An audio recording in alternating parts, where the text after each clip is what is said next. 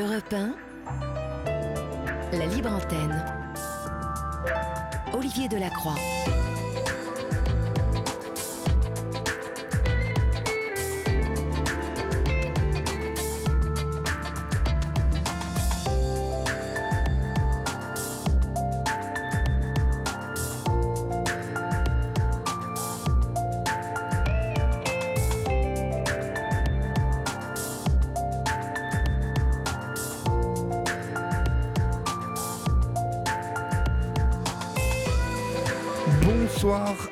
Et à tous. Je suis ravi de vous retrouver ce soir pour euh, votre émission, votre libre antenne, chers amis. Nous sommes ensemble jusqu'à 1h du matin et euh, vous le savez, vous pouvez à tout moment venir euh, vous vous raconter, raconter votre quotidien, nous raconter comment cette vie se déroule, se passe. C'est votre émission. Et pour nous joindre, vous composez le 3921, vous le savez. Vous nous écrivez au 7 39 21, suivi du mot nuit écrit en lettres majuscules. Vous adressez vos mails à libreantenne.europe1.fr et puis euh, sur notre groupe Facebook, Yann Moix, Olivier Delacroix, la Libre Antenne. J'espère que la semaine se déroule bien. Comme le disait Raphaël, le week-end se pointe demain, pointe euh, le bout de son nez. Donc euh, j'espère que vous avez prévu des choses pour vous, pour les vôtres. En attendant, on va voir euh, peut-être tout ça pendant deux heures, presque deux heures. Votre libre antenne du jeudi, c'est parti. Olivier Delacroix est à votre écoute sur Europe Et pour débuter cette émission, nous accueillons Joël au 3921. Bonsoir Joël. Bonsoir. Bonsoir, d'où nous appelez-vous Joël et quel âge avez-vous? Alors, je vous appelle Dalès dans le Gard et j'ai 55 ans. D'accord. De quoi voulez-vous me parler Joël? Euh, parler un peu de mon parcours et du livre. J'ai été sauvé euh, par les livres. Vous avez été sauvé par les livres. D'accord. Oui, ils m'ont donné les clés de la liberté. Ah, bah écoutez, ça m'intéresse. Co- comment tout cela est arrivé? Alors, que euh, je, je vais un peu en arrière, quoi, avant d'arriver sur le livre, pour avoir Oui, un peu oui, l'histoire. bien quoi. sûr, bien sûr. Donc, euh, mes parents se sont séparés quand j'avais 4-5 ans Oui, et j'ai été élevé par mes grands-parents. d'accord. À partir, de, à partir de quel âge? 5 ans, vous m'avez dit. Oui, 4-5 ans. Et, et pour quelles raisons, en fait, euh, vous ont-ils confié à, à vos grands-parents? Mais ma mère était partie, j'avais, ma mère était une- un peu, elle était une femme enfant, Oui, et je sors d'une communauté euh, gitane, quoi. Donc, euh, l'enfant est un peu roi, euh, le père le garde, et c'est les grands-parents qui m'ont élevé. d'accord. Très bien. Donc, euh, et vous on vous a retrouvez... grandi. Euh, Allez-y. Non, non, vous vous retrouvez donc chez vos grands-parents. euh, qui- oui, avec qui- mon frère. D'accord, qui sont d'origine gitane, eux aussi? Euh, le grand-père, oui, Oui, et la grand-mère, non. d'accord. Et on a grandi dans les quartiers prioritaires, dans les HLM, dans les quartiers. D'accord. Dans les pas trop de revenus, pas trop de moyens. Mhm.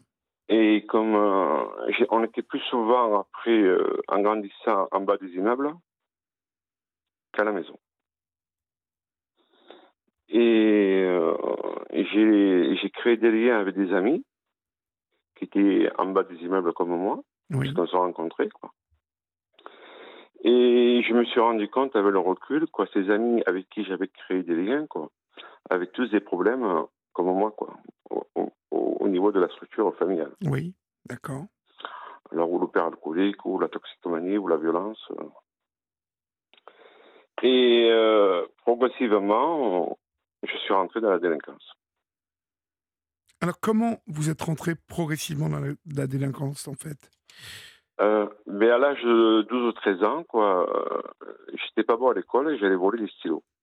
Pour avoir le plus beau stylo euh, D'accord. en classe. Bon, ça a commencé de manière assez mignonne. Oui. Mais il faut pas oublier que derrière les actes, il y a des, il y a des victimes aussi. Oui, bien sûr, mais bon, quand il ne s'agit que de stylo à l'école, Oui. on va dire que tout ça reste euh, dans des proportions plutôt voilà, sympas. Ça va. Ouais. Mais après, ça monte crescendo, quoi. Donc après, euh, on a commencé à voler euh, des vélos. euh, des mobilettes, Oui. des voitures, et après, c'est parti sur des cambriolages hein, de, de maison. D'accord. Donc vous avez quel âge quand vous commettez votre quand premier... ai euh, la délinquance, les premiers fois, je dois, je dois avoir 12-13 ans. quoi. mhm. 12-13 ans, c'est jeune. hein. C'est jeune, oui. Est-ce que, est que finalement, quand on rentre dans une maison à 12-13 ans, Non, vous vous rappelez, 12-13 est-ce que vous aviez vole. peur Ou est-ce que vous Ah étiez oui, insouciant oui. Vous aviez peur? Je pense qu'il y a les deux, quoi. Il y a de l'insouciance et de la peur. Mhm. Mais à 12 ans, on rentre pas dans les maisons, quoi. À 12 ans, on va voler les stylos, les bonbons. Et ça après, en, en montant dans l'âge, quoi, malheureusement. Et donc c'est pour ça que je vous demandais à quel âge vous aviez fait votre premier cambriolage? De, de maison? Oui, Ah, J'avais 18 ans. 18 ans, d'accord. Puisque, puisque je suis rentré en prison à 18 ans.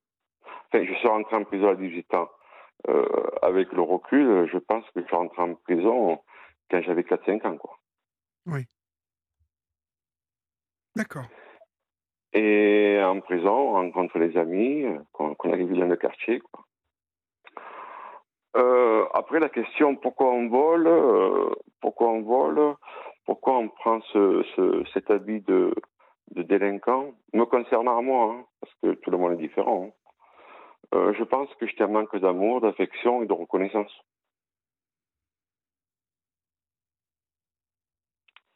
Et donc, je sors de prison, quoi. C'est comme si on avait passé un CV, quoi, hein, Oui. pour le quartier, quoi.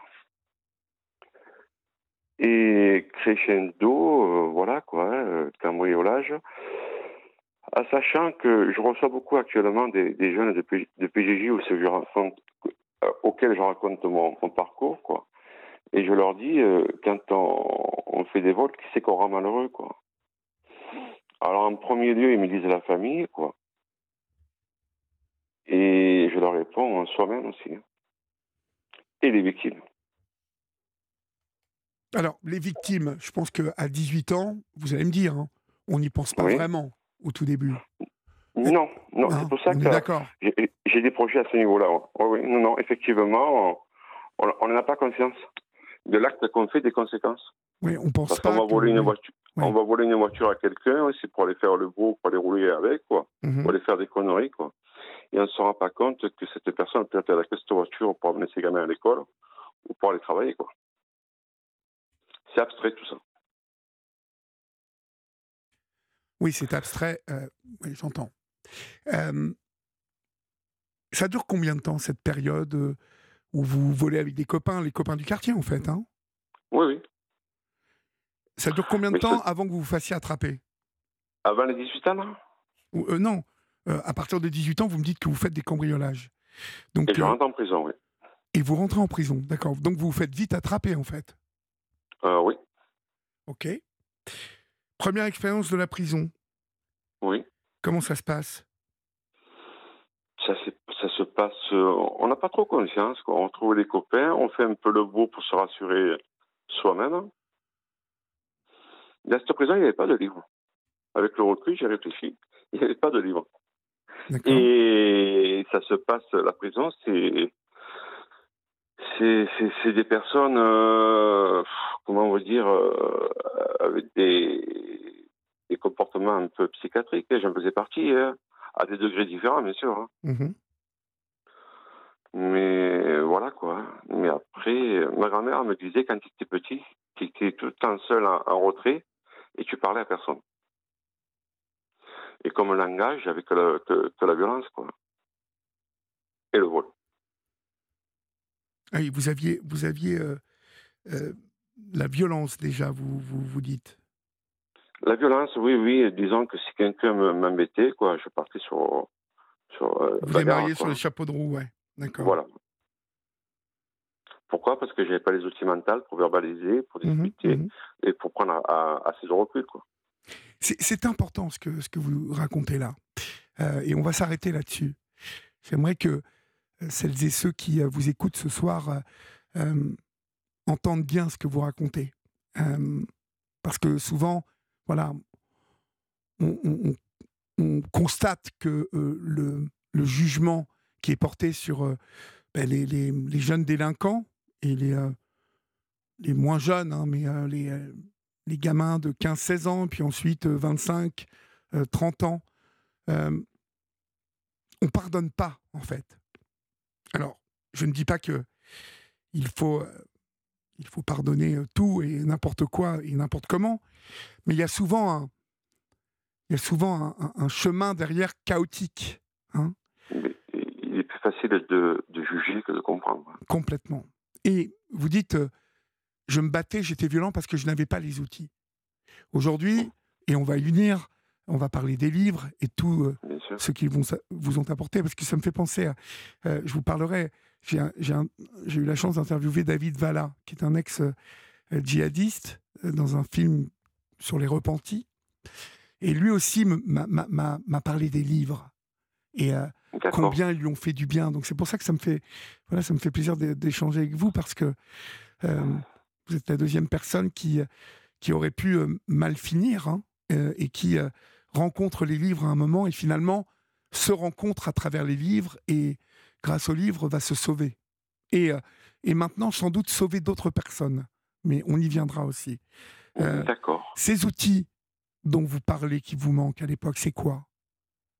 Le langage, la communication. Oui. Euh, la peur de l'autre. Oui. le regard de l'autre aussi, vous, L'incompréhension euh, L'incompréhension.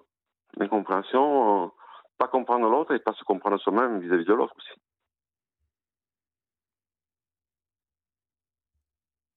D'accord. Et, euh, lorsque vous dites que vous êtes violent à l'époque, ça démarre vite comme ça? Vous partez en bagarre très rapidement? Oui, oui. Et j'étais un peu le, le, chef de bande, quoi. Je voulais paraître, quoi. Ouais. C'est comme quand vous voyez ces petits jeunes là, maintenant en moto là, qui cabrent sans casque, euh, ils veulent attirer l'attention sur eux. quoi. Mhm. Derrière, je pense, hein, après moi je veux pas de jugement, quoi. Il y, a, il y a un manque de, de reconnaissance, d'attention qu'ils ressentent. quoi. Mhm. D'accord, je, je, je, comprends. Donc vous allez, euh, vous allez faire des petites peines au début? Au début, j'ai fait de peine de. Euh, oui, j'ai fait deux mois de prison mhm. à 18 ans. Et après, je rentre dans la délinquance, quoi. Euh, ça, après, ça passe sur des cambriolages de coffres de supermarché et ça monte jusqu'au braquage, quoi. Jusqu'au braquage C'est un cheminement, quoi. Euh, je sors de prison, j'ai 18 ans et je monte sur le braquage, j'ai 27 ans. J'ai connu que ça. Et vous montez sur le braquage. Euh, le braquage, donc, euh, alors vous braquez quoi? Vous braquez des banques ou vous braquez des fourgons? Non, un, camion, un camion postal qui contenait de, l'argent. D'accord. Vous dites que vous tombez peu à peu dans le grand banditisme. Oui. Comment on tombe dans le grand banditisme, en fait? Est-ce que euh, c'est en prison? Que vous faites des relations? Oui, en prison, en prison c'est un peu le, le pôle emploi de, de, la criminalité. Quoi, hein. mhm. Donc il y a beaucoup de détenus qui se, qui se rassurent, qui, qui se délient à l'autre personne en disant quand je vais sortir, tu fais ça, je fais ci, euh, on se voit. Oui. Donc ils se projettent dans un futur, quoi. Ça les rassure, en disant ouais, quand je vais sortir, je vais, arrêter, je vais faire ce coup, j'aurai de l'argent. Quoi. Mais avec le recul, ça, ça leur permet de, de, de subir la prison aussi.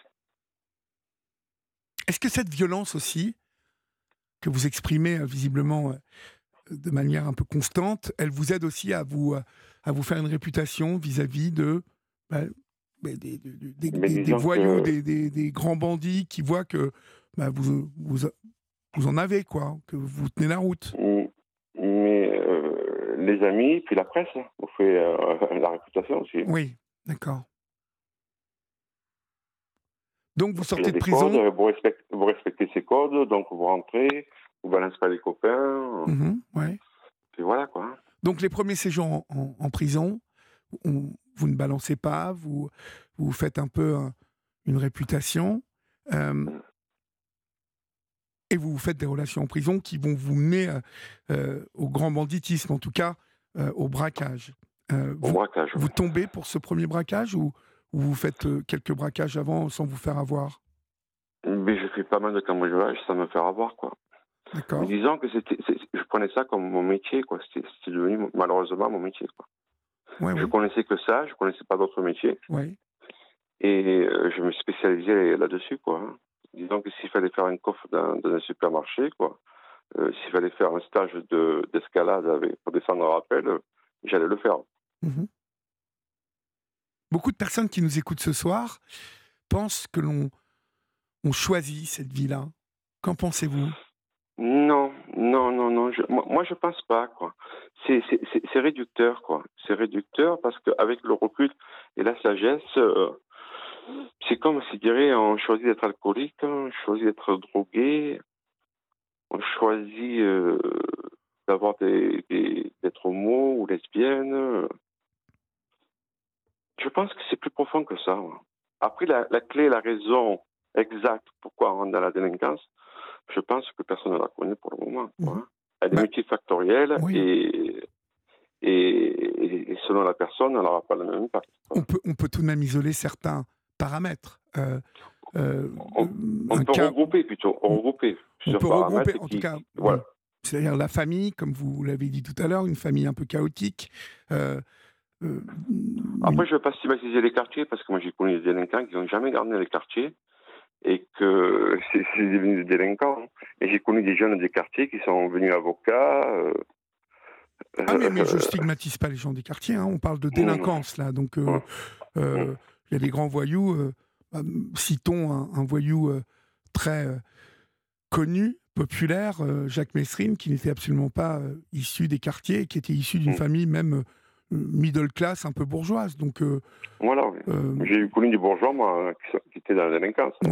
Donc, ne- mais, mais, mais ce que je veux dire, c'est que euh, pour la, la majeure partie euh, des, euh, des délinquants, on peut dire qu'il y, a- il y a quelques Il y a paramètres un comme terroir, il y a un terroir. la famille, donc ça se passe mal, Ouais. et puis la pauvreté aussi. La pauvreté, oui. Et oui, effectivement. Ben oui, parce que je pense que quand on a on n'a pas le sou et qu'à un moment on nous donne, euh, quand on est Pour rejeté à comme les l'école, autres, pour être comme les autres, ouais, quand on est jeune, on a ce, cette vision. mhm, Pour paraître toujours. hein. exactement. Donc euh, vous vous sortez, vous rentrez de prison. Comment ça se passe avant que vous tombiez pour de bon? Mais moi, euh, je suis rentré la première fois à 18 ans et la seconde fois à 27 ans. D'accord. Et à 27 ans, vous rentrez pour le braquage? Je rentre au braquage. ouais. Je rentre euh, ouais, Vous êtes condamné à combien pour le braquage? À 8 ans. Oui, à l'époque, c'était le tarif, hein, 8 ans. Mm. Qui n'est plus le même tarif aujourd'hui, d'ailleurs. hein. Tout dépend des circonstances et, et comment tout cela est préparé. Quoi. Oui. Enfin, aujourd'hui, pour un braquage, c'était un braquage à main armée? Oui. Donc aujourd'hui, pour un braquage à main armée, même d'un camion, c'est minimum 15 hein, quand même. Mm. Je vous le dis. Euh, donc vous, vous, c'est là que vous allez rencontrer les livres? Et euh, donc, euh, je rentre en prison. Euh, oui, c'est là. Alors, je, je me retrouve dans une maison d'arrêt. Et j'ai un copain qui me dit Je pars en transfert. Prends ma place en tant que bibliothécaire et tu verras, tu auras un peu plus de, de liberté au sein de la prison. Mhm. Et à l'époque, en 95, les détenus n'avaient pas accès directement à la, à la bibliothèque. Ils avaient un catalogue où c'est qu'il y avait le titre, la thématique et l'auteur. Ils faisaient un petit mot au bibliothécaire et le bibliothécaire leur montait dans la cellule. Mhm. Donc j'ai dit, moi, ok, euh, moi, je prends ta place. Euh, J'allais pas pour le livre. Le livre, pour moi, comme je disais souvent, quoi, c'est, c'est Moi, j'ai grandi dans un milieu où c'est culturel de ne pas aller dans un lieu de culture. D'accord. On n'allait pas au théâtre, on n'allait pas dans les médiathèques, euh, on n'allait pas au cinéma. C'était pour le cinéma, c'était pour aller voir Rambo, comme je dis souvent, quoi. Mais on n'était pas, c'était pas culturel. Et euh, il me dit prends ma place, donc je prends sa place. Et la chance que j'ai eue, c'est qu'à l'époque, euh, la bibliothèque du Carré d'Art de, de Nîmes, c'était la Oui. prison de Nîmes, hein, dans le Gard, Oui. dépêchait une personne qui formait le nouveau bibliothécaire.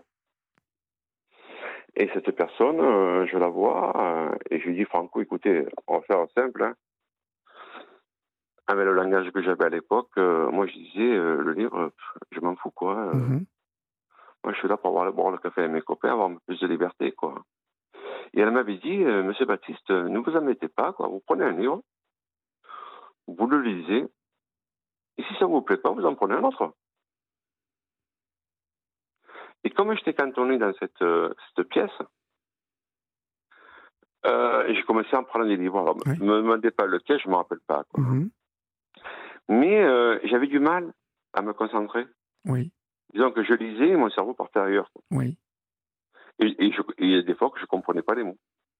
Donc j'avais le dictionnaire, j'ai commencé. Et euh, je suis tombé sur un peu de la psycho qui parlait un peu des mécanismes d'abandon.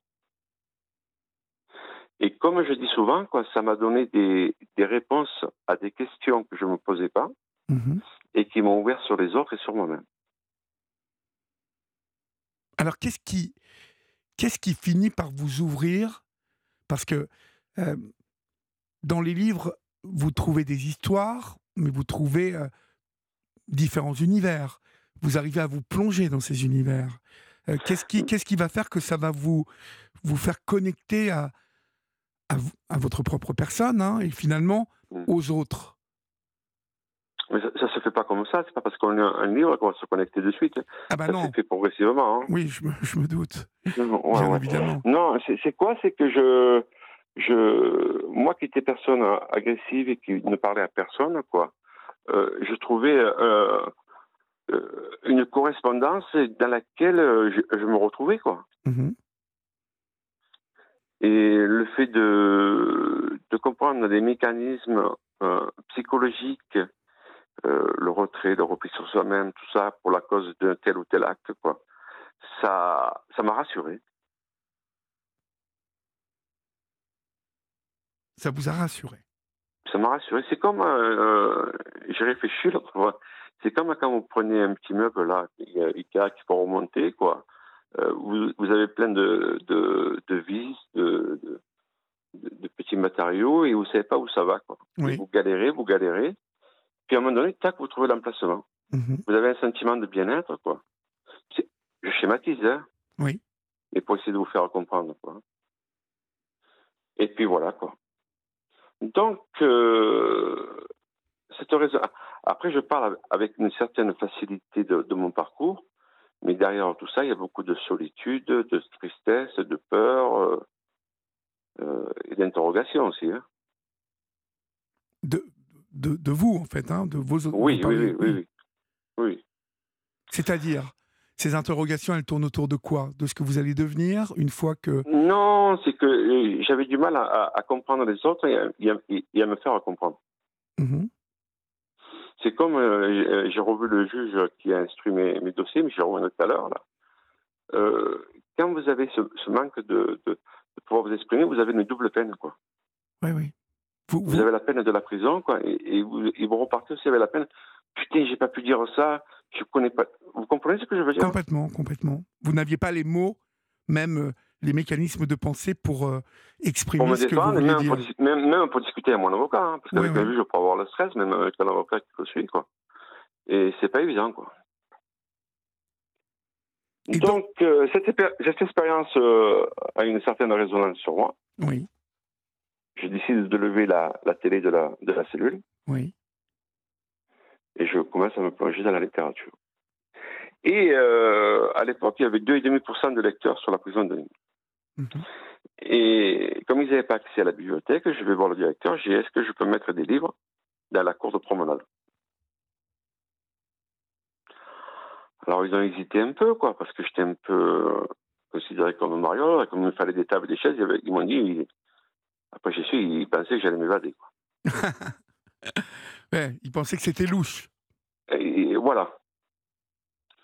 Après, ils ont renforcé un peu la sécurité, ils m'ont laissé faire. Hein. Et le fait de passer devant les livres, devant la couverture, tout ça, quoi.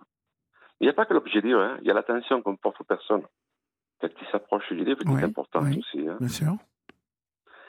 Et euh, progressivement, je crée des liens avec des détenus. Euh.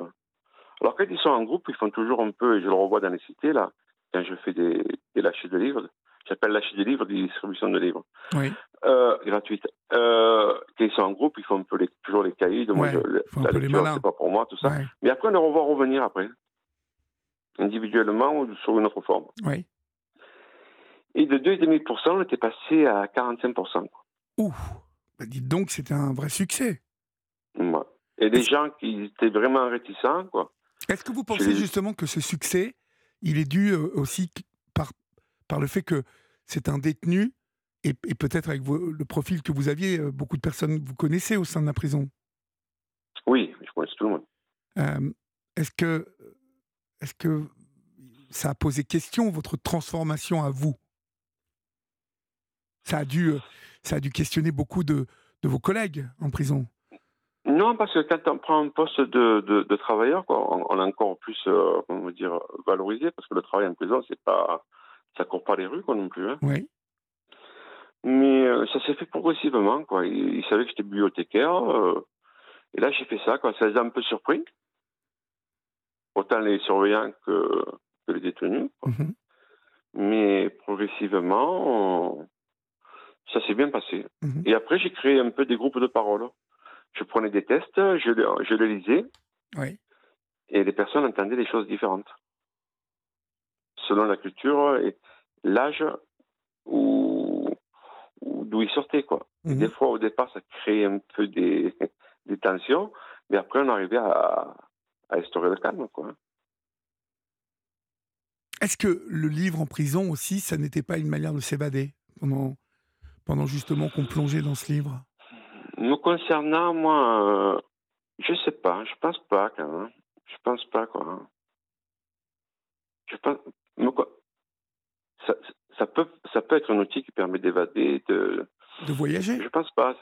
Non, c'était plutôt moi un travail thérapeutique que je faisais avec le livre. Il me servait de support. Mhm. Et en parallèle, je, je, je m'étais engagé à aller voir un psychologue. Hein. Oui. Et quand on va voir un psychologue, qu'on est braqueur, qu'on est dans une étude de puissance, les gens disent Oh, joueur, qu'est-ce qui t'arrive Tu fais quoi Et euh, ce travail de psychologue et, le livre m'a complété ce travail, quoi, et ça m'a fait beaucoup avancer. Ça vous a fait avancer, encore une fois, euh, dans, dans, la manière de vous exprimer, de vous connecter à vous-même et aux autres. Et aux autres. Oui. oui. Aujourd'hui, ça fait 17 ans que vous êtes euh, sorti de prison. Hein. Mhm. et, depuis, vous n'avez cessé de vous engager euh, pour tendre la main justement aux gens des quartiers et leur permettre euh, d'avoir accès à la culture. comment, comment vous faites? Alors, j'ai créé une, une oui. qui récupère des livres auprès de particuliers et des médiathèques aussi. Les médiathèques achètent souvent des, de nouveaux livres et comme les murs ne sont pas extensibles, euh, ils mettent au pilon les autres. quoi. D'accord. Avant, ils les jetaient. maintenant, j'ai dit non, moi, je vais récupérer. Quoi. Et ces livres, je les récupère, je les nettoie et je vais les redistribuer gratuitement au pied des immeubles. Alors, euh, bien sûr, on peut, penser que. Mais c'est ciblé, quoi. Je mets dans les jardins familiaux, qui se trouvent dans les quartiers. Je vais amener des livres sur le jardin, la cuisine, tout ça. Mais je laisse toujours des portes ou des fenêtres ouvertes. Et euh, je fabrique aussi des bibliothèques en bois de palette avec les jeunes de quartier qui connaissent ça dans les structures associatives. C'est eux qui choisissent leurs livres et on les alimente en permanence. Et comme j'ai créé un réseau, quoi, je, on travaille avec euh, environ 70 partenaires sur l'Est, ils me donnent leur agenda d'activité, mettons sortie montagne, atelier poterie, tout ça. Moi, ça me, moi, ça me permet de, préparer des livres sur cette thématique. Mm-hmm. Et quand ils font leur animation, je leur amène gratuitement des livres sur ça. Mm-hmm. En 5 ans et demi, on a distribué un peu plus de 90 000 livres. Oh la vache. Oui, beaucoup, pardon.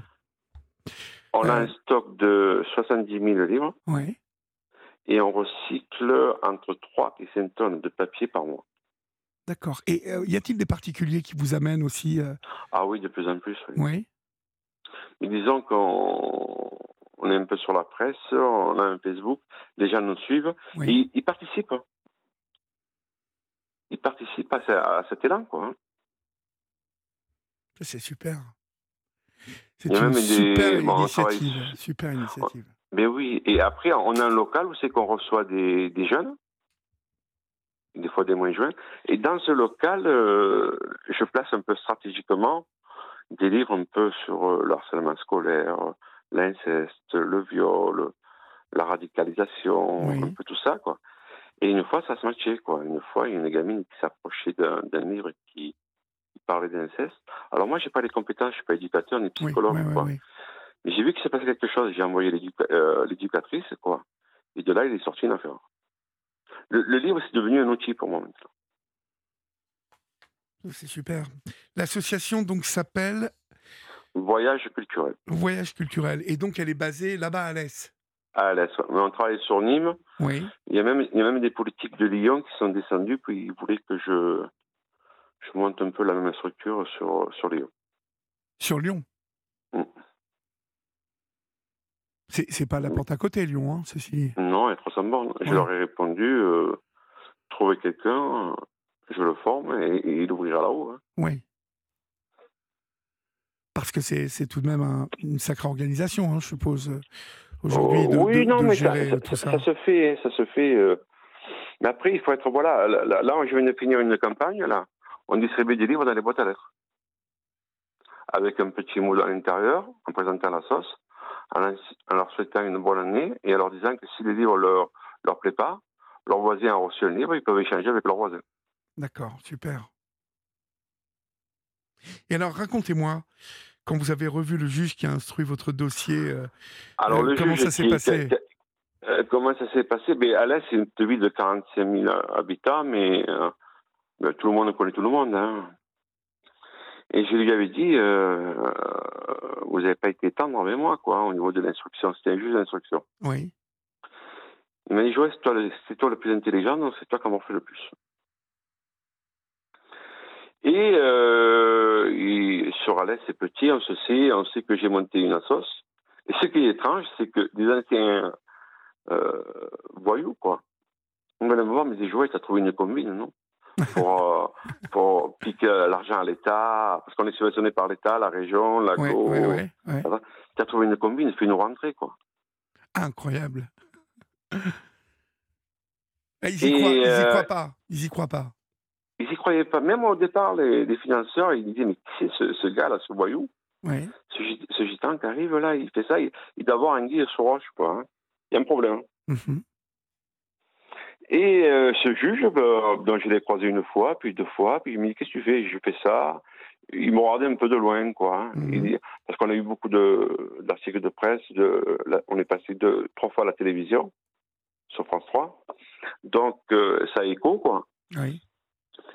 Et, j'ai dit, euh, ça serait bien que vous soyez euh, président d'honneur euh, à la sauce. Mhm.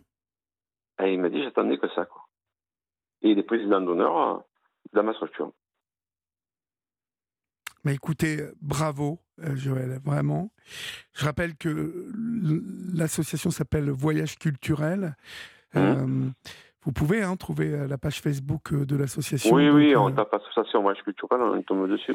Et puis vous qui nous écoutez, hein, du côté de Nîmes, à l'Est, en tout cas toute la région là-bas, si vous avez des livres ou si vous avez, vous avez bah, par exemple ici à Europe 1, il faudrait que vous puissiez passer un de ces jours qu'on puisse organiser ça pour vous, parce qu'il y a souvent aussi des livres hein, qu'on reçoit en double. Il y a bien évidemment une radio comme Europe 1 pourrait euh, peut-être euh, s'associer à votre, à votre projet, hein, mon cher Joël.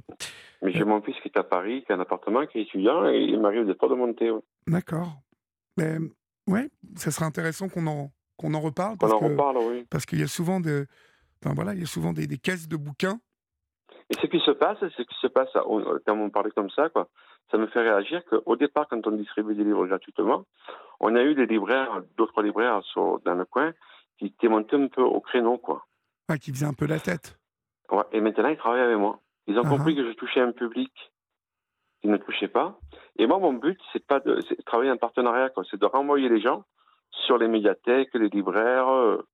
Il y a toujours euh, de la documentation sur mon stand qui renvoie les gens sur le théâtre, la médiathèque. Euh. Voilà quoi. Et maintenant, on travaille ensemble, on a monté un festival ensemble l'année dernière.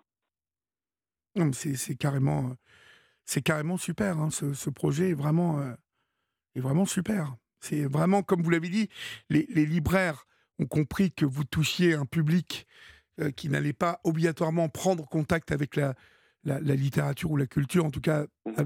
au bouquin, en allant chez le libraire, mais qu'il y avait de grandes chances qu'ensuite, en déclenchant cette appétence pour et cet appétit, je ne sais pas si on dit appétence, oui peut-être, cet appétit pour la, les bouquins, bah, mmh. ça, peut être une clientèle aussi potentielle hein, pour les libraires. Donc Bravo, et bravo le, à Et le premier festival qu'on a fait, on l'a fait dans les quartiers avec les libraires. On l'a délocalisé. Souvent, ça se fait dans les centres un peu centre-ville, dans les, théâtres ou dans les parcs expo. Et notre premier festival, on l'a monté dans les quartiers. Mhm. Bah, écoutez, félicitations. L'association s'appelle Voyage Culturel. Vous pouvez trouver bien évidemment l'association sur Facebook, euh, euh, Association Voyage Culturel. Et si vous avez des bouquins à faire parvenir à Joël et à son association, ils seront vous l'aurez compris, utilisé à bon escient. Merci mille fois, Joël, pour euh, votre témoignage. Et puis bonne soirée à vous et bravo. Au revoir. Merci, au revoir. Olivier Delacroix est à votre écoute sur Europe 1. Il est 23h44, vous êtes sur Europe 1, c'est la libre antenne et nous accueillons Isabelle au 3921. Bonsoir Isabelle. Bonsoir Olivier. Bonsoir. D'où nous appelez-vous? Je vous appelle du sud de la France, à côté d'Aix-en-Provence. D'accord. Et vous avez quel âge? J'ai 49 ans, j'aurai 50 ans au mois d'août. D'accord. De quoi voulez-vous me parler, Isabelle? Alors, ce soir, Olivier, je, je, vous appelle parce que c'est une date anniversaire qui est importante euh, pour moi. Donc, nous sommes le 2 mars. Oui. Et euh, ça fait euh, six ans, donc aujourd'hui, pile six ans, euh, que j'ai subi une opération, euh, une opération très importante au niveau du cerveau.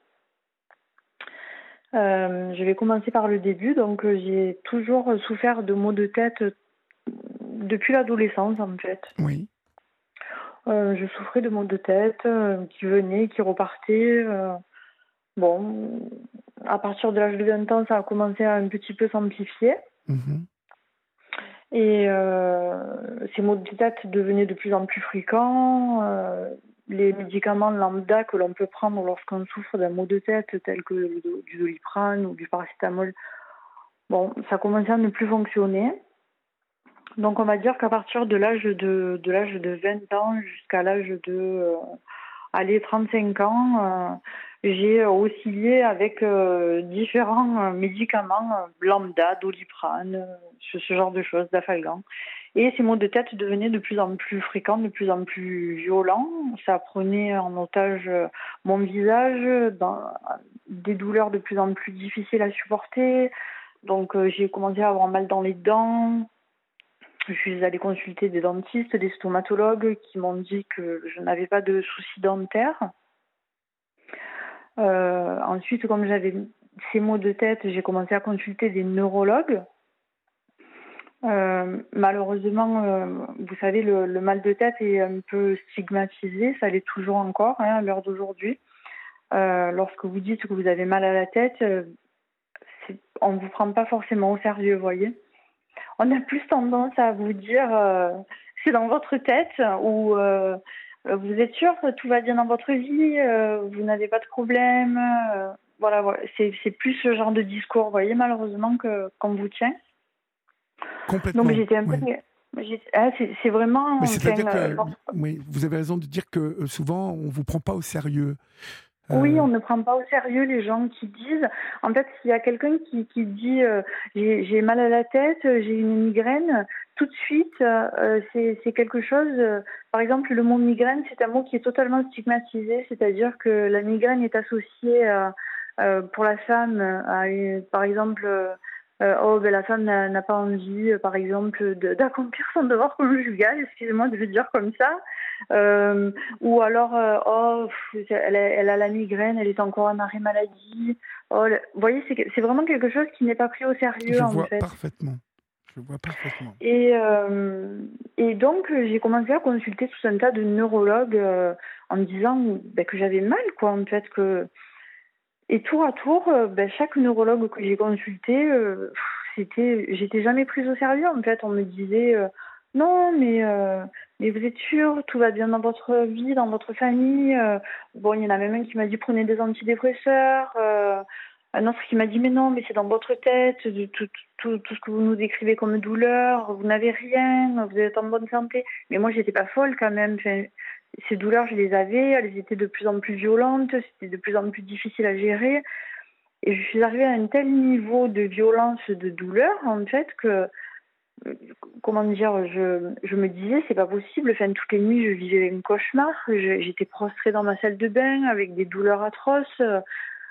Et un jour, je suis allée euh, voir un énième. Euh, non, un jour, mon médecin généraliste m'a dit euh, écoute, on va passer une IRM du, du cerveau. Oui. Voilà, donc j'ai passé une IRM du cerveau et euh, le, radiologue est venu me voir en me disant écoutez, vous avez absolument besoin d'aller voir un neurochirurgien. Donc ça, c'était en 2015.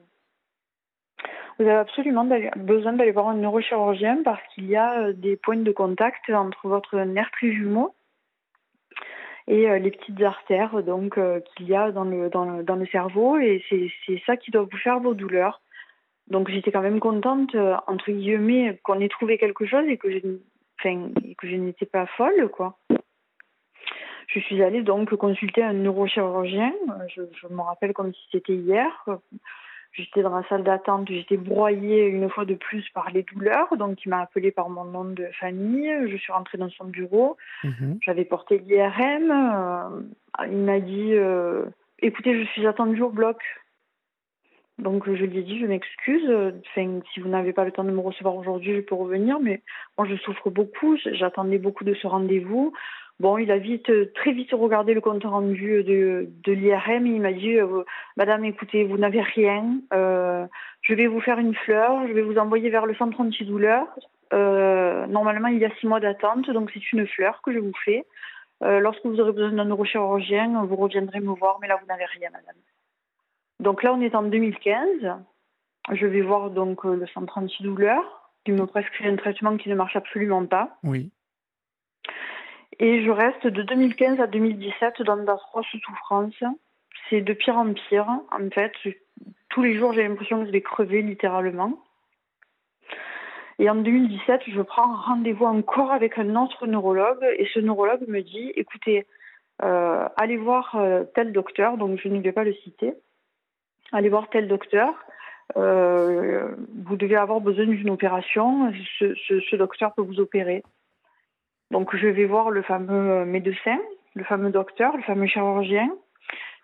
Et ce jour-là, donc, je, j'ai un mal atroce. J'ai le visage qui est complètement défiguré, euh, déformé, en fait. Oui.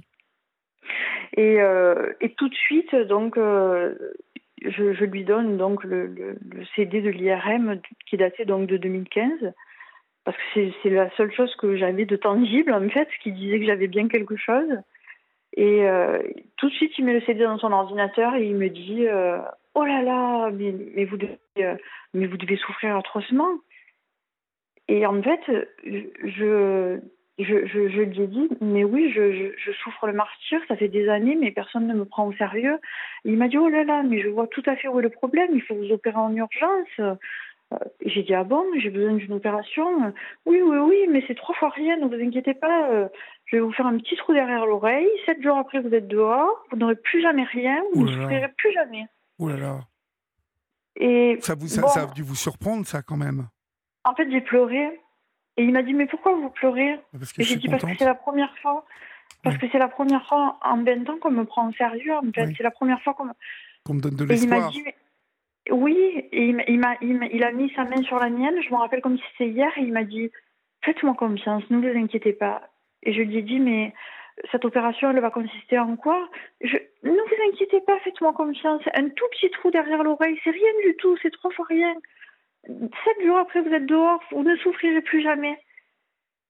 Et il m'a dit, je vous opère le 2 mars, donc le 2 mars 2017. Le 2 mars 2010, le 1er mars, donc la veille, je suis rentrée. Et euh, le lendemain, donc ben, le 2 mars 2017, je suis partie au bloc avec l'espoir d'une nouvelle vie, avec l'espoir de ne plus souffrir. J'ai fait confiance. Et euh, j'ai fait confiance parce que c'était normal en fait de faire confiance à un chirurgien parce que je ne suis pas docteur, je ne suis pas chirurgien et que lui c'était l'homme de la science, l'homme de voilà. Et je me suis réveillée, j'étais en enfer, clairement, dans des souffrances indescriptibles. J'avais un casque en polystyrène sur la tête, des bandages énormes, j'étais en soins intensifs. J'ai fait une période d'hospitalisation qui a été euh, d'à peu près euh, d'à peu près dix jours. Il est venu me voir deux fois. Euh, bon, je, je tenais plus debout, je tenais plus assise, je, n'arrivais plus à me lever. Il vous a expliqué ce qu'il vous avait fait? Jamais. Jamais. Jamais. Je ne tenais pas assise, je lui disais, mais, mais je ne tiens pas assise sur le lit, je n'arrivais plus à me tenir assise, je louchais, j'y voyais double. Euh, je vomissais, je faisais que vomir, je n'arrivais plus à marcher, je n'arrivais plus à me mettre debout. je ne comprenais pas quoi, comment un petit trou derrière l'oreille, ça, pouvait faire ça. Il m'a fait le bon de sortie euh, de l'hôpital, je me suis retrouvée chez moi démunie. Et, euh, et bon, mon médecin généraliste est venu me voir et, euh, tout de suite, en fait, tout de suite, dès, dès, qu'il est rentré dans, dès qu'il est rentré dans la chambre, euh, il m'a dit mais pourquoi pourquoi tu as tu as tout ce gros pansement euh, là sur, ton sur ton crâne à gauche? Alors il y avait une infirmière qui venait hein, tous les jours pour le pansement pour Bon, moi, j'avais laissé faire. Enfin, et mon médecin m'a dit mais, mais pourquoi tu as ce gros, gros pansement à gauche Et j'ai dit ben, je, je, je sais pas, c'est l'opération, c'est le, le petit trou qu'on m'a fait. Donc il m'a dit attends, je vais regarder. Donc il a regardé. En fait, au lieu d'un petit trou, il y avait une cicatrice de 12 cm. Et il, et il m'a regardé un peu, un peu terrorisé et il m'a dit tu sais, ça n'est pas de ce côté-là que tu as un problème. Et donc, je ne comprenais pas et je disais, mais c'est-à-dire Et il m'a dit, bah, tu sais bien, le compte rendu de l'IRM, c'est à droite que tu avais un problème. Et là, tu as le, le pansement, il est à gauche.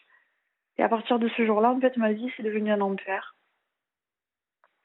Donc, il m'a dit, tu vas vite retourner voir le chirurgien, tu vas lui poser la question, pourquoi tu as le pansement à gauche alors que tu avais un problème à droite je suis allée le voir, donc, et euh, je lui ai dit Je comprends pas, je, je, tiens pas debout, je, on est obligé de me tenir, je fais que vomir, j'ai ma tête, quand je la touche, c'est du carton. Il m'a dit Ben, enfin, je vous ai quand même ouvert le crâne.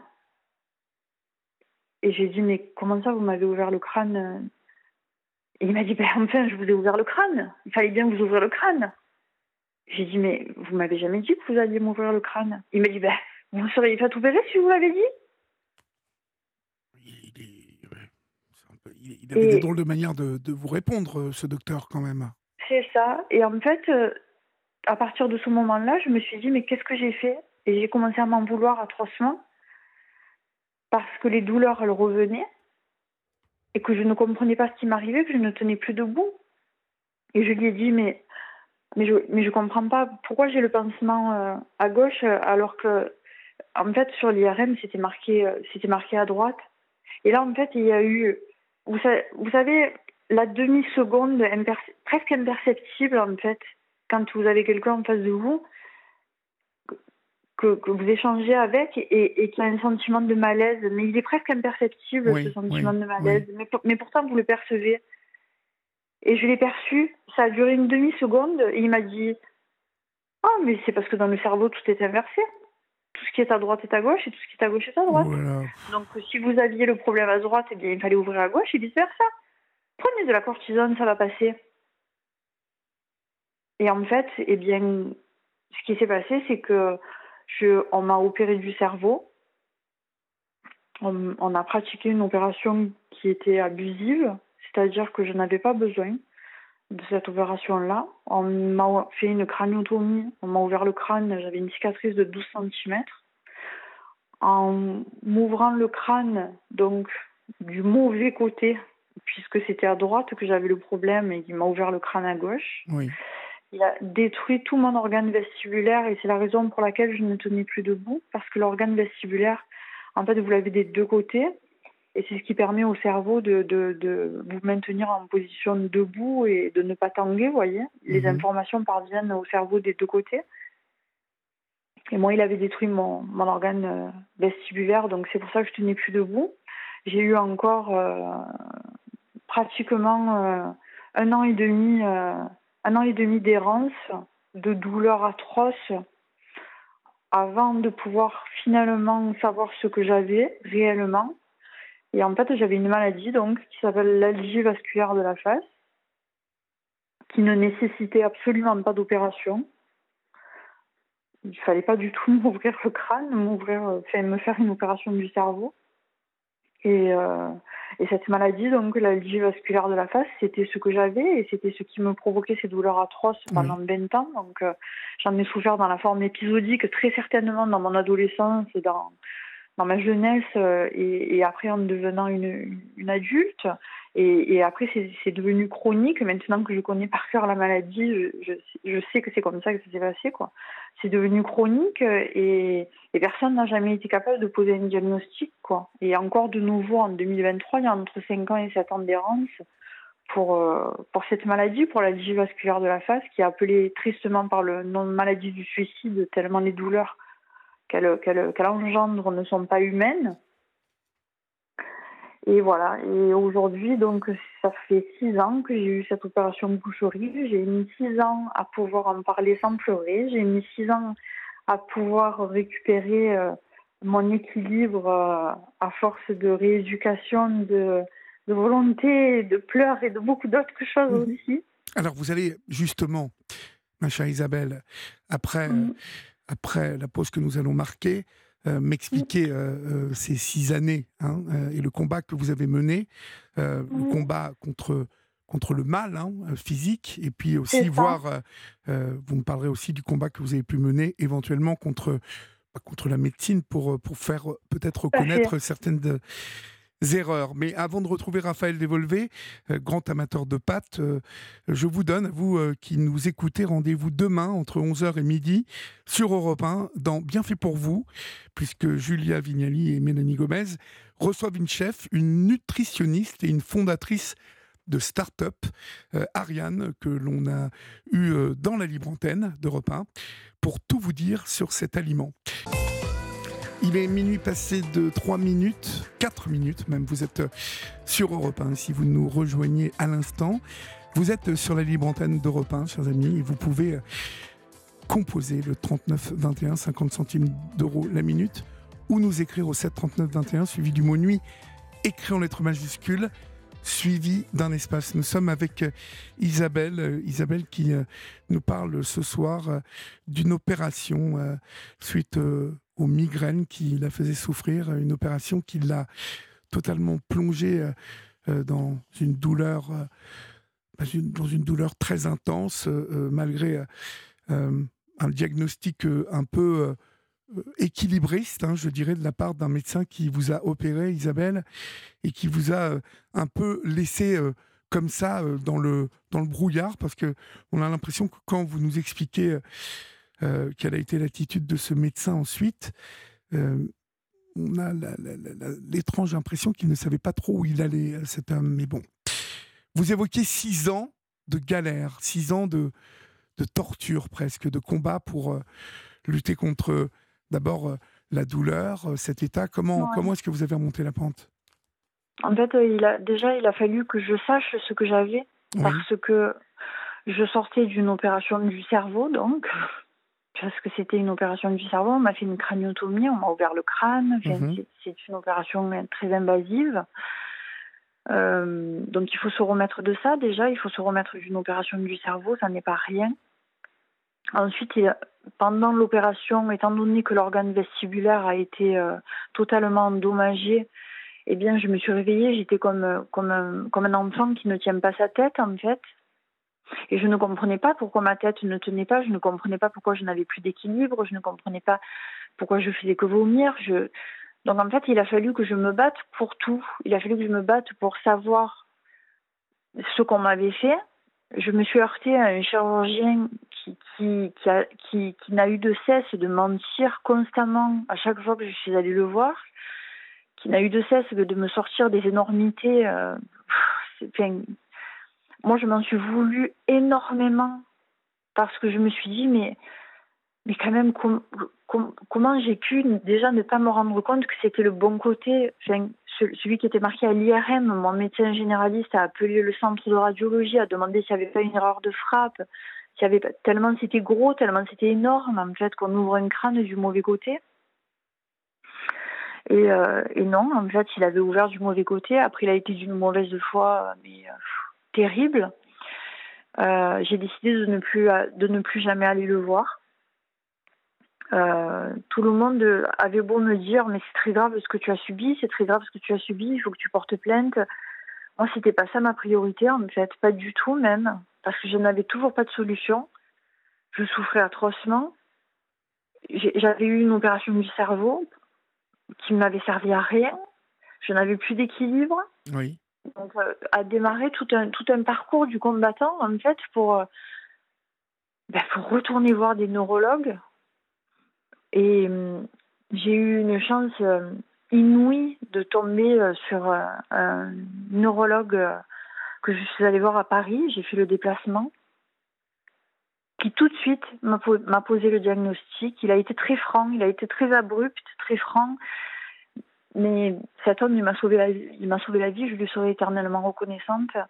Et il m'a dit, Madame, on vous a fait une opération du cerveau qui, qui, qui ne servait strictement à rien. En fait, ce que l'on voit à l'IRM, ça s'appelle un conflit neurovasculaire.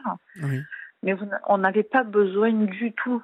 Le conflit neurovasculaire est bien à droite sur l'IRM, donc on aurait pu vous opérer pour euh, ça, s'opère, hein, ça s'appelle une opération de Janetta. Et ça consiste en fait à isoler euh, le nerf trijumeau euh, de, l'artère en fait et à mettre un petit coussinet de téflon pour qu'il n'y ait plus de point de jonction en fait entre l'artère et le nerf et que ça ne déclenche plus de douleur. Mais il m'a dit vous en fait vous avez une maladie qui s'appelle l'algie vasculaire de la face et les douleurs donc que vous avez dans la mâchoire, euh, cette sensation quand vous arrache les dents, les douleurs que vous avez dans le visage, euh, comme si on vous brisait toutes les pommettes à coups de marteau, parce que c'est clairement ça, la vasculaire de la face. Euh, on a l'impression qu'on vous on vous sort l'œil de, de, sa cavité pour les nucléer. c'est un combat. En fait, vous avez le diable à l'intérieur de votre tête, quoi. Et il faut le combattre. C'est une maladie atroce. Et il m'a dit c'est cette maladie-là que vous avez. Donc je vais vous prescrire de l'oxygène, je vais vous prescrire des, ce qu'on appelle des stop crises, qui sont des vasoconstricteurs. Et on va essayer des traitements. Bon, ben, on a essayé tous les traitements qui existaient en France, rien n'a jamais fonctionné. Rien n'a jamais stoppé ces crises atroces. Euh, comme Paris, c'était compliqué quand même parce que j'étais euh, à côté d'Aix-en-Provence et que je, ne tenais pas debout. Je n'avais toujours pas de solution. Et je ne savais pas pourquoi je ne tenais pas debout. On ne m'avait pas encore expliqué que j'avais l'organe vestibulaire qui était, qui était mort. Donc j'ai fait en parallèle tout, tout, tout un tas d'examens ben, pour comprendre pourquoi je ne tenais plus debout. Donc c'est là qu'on on a découvert, en fait, en faisant des IRM, des scanners, que tout mon organe vestibulaire était, était mort à 100% à gauche. Et c'était pour ça donc que je n'avais plus d'équilibre. Et, euh, et donc, euh, j'ai été suivie un moment euh, à, Marseille, dans un hôpital à, Marseille. Euh, et un jour, on m'a dit, écoutez, on n'a plus de solution pour vous. On a essayé tous les traitements pour traiter cette maladie, la vasculaire de la face. Et, on n'a plus de solution. Donc j'ai dit, mais en fait, moi, je, vais faire comment? Je, je, c'est pas possible, quoi. Je ne peux pas rester sans solution. Ah et, euh, et voilà, et bon, j'ai commencé à faire des recherches, j'ai commencé, euh, je, comprends l'anglais facilement, je le lis facilement aussi. Donc j'ai commencé à, chercher dans des revues euh, scientifiques américaines de neurologie. J'ai vu qu'il y avait un traitement pour la migraine qui était disponible aux États-Unis. J'ai appelé un neurologue à New York euh, je me suis entretenue avec lui, je lui ai expliqué que j'avais une algie vasculaire de la face chronique sévère bilatérale, c'est-à-dire des deux côtés du visage. Je lui ai parlé donc euh, que j'avais vu sur, une revue scientifique canadienne qu'il y avait un traitement donc par anticorps monoclonaux qui était créé pour la migraine chronique réfractaire. Et je, lui ai demandé si ce médicament pourrait peut-être faire quelque chose pour, moi, pour mon allergie vasculaire. Et il m'a dit de toute façon, il faut le tenter, il faut l'essayer. Donc je suis retournée voir mon neurologue euh, à Paris et je lui ai dit je, vais aller aux États-Unis quelques mois pour essayer ce, traitement. Et il m'a dit, il m'a dit non, je, je, je, vais te faire une ordonnance, je vais t'expliquer, tu vas aller en Suisse, à Genève, parce que dans ce pays européen, tu vas pouvoir trouver ce traitement. Donc je suis allée en Suisse, à Genève, et je me suis injectée. C'était en 2019, donc je me suis injectée ce traitement euh, qui n'était pas vendu en France, euh, sur lequel il n'y avait aucun recul, mis à part euh, ce, cette conversation que j'avais eue avec le neurologue new-yorkais. C'était un traitement qui était à la base pour la migraine chronique réfractaire pas du tout pour la vasculaire de la face. Et ce traitement, il m'a sauvé la vie. Euh, grâce à ce traitement, j'ai pu, euh, au bout d'un an, oui, un an, j'ai pu reprendre mon, travail. J'avais cessé mon activité. J'avais une entreprise de création de bijoux que j'avais été obligée de fermer. J'ai pu la réouvrir. Donc ça a été un premier combat de, de gagner. Euh, petit à petit, ce traitement, euh, il m'a permis euh, de réduire les crises et puis à en avoir quasiment presque plus du tout parce que j'en avais à peu près 330 par 300 entre 300 et 330 par mois. Donc, je suis passée. Pardonnez-moi, Isabelle, mais sans rentrer dans tous les détails, en fait, on sent que ça a été un, long un, long chemin en fait. Et, oui, c'est ça. ça a été un très long chemin. Voilà. Mm. Et, ça a été un très long semaine et pour, euh, pour euh, comment dirais-je, pour, euh, quand je m'en suis sortie, en fait, et eh bien, que je suis arrivée à récupérer au niveau de l'équilibre, que je suis arrivée, je me suis dit, je vais faire une association.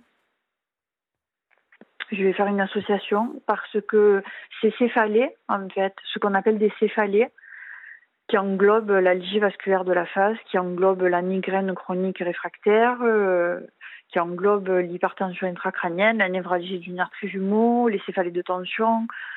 Eh bien, ces céphalées, euh, il y a énormément de personnes en France qui en souffrent, de, de ces pathologies de la tête et du cou. C'est très mal diagnostiqué. Il y a une nous, errance... en, nous en avions déjà parlé hein, sur cette antenne de, de toutes ces Exactement. maladies. Oui. Comment s'appelle l'association? L'Association française des céphalées. Oui. Et on peut vous trouver où? Puis il y a un, site internet donc de l'association française des céphalées. Il y a le compte Instagram et la page Facebook de l'association.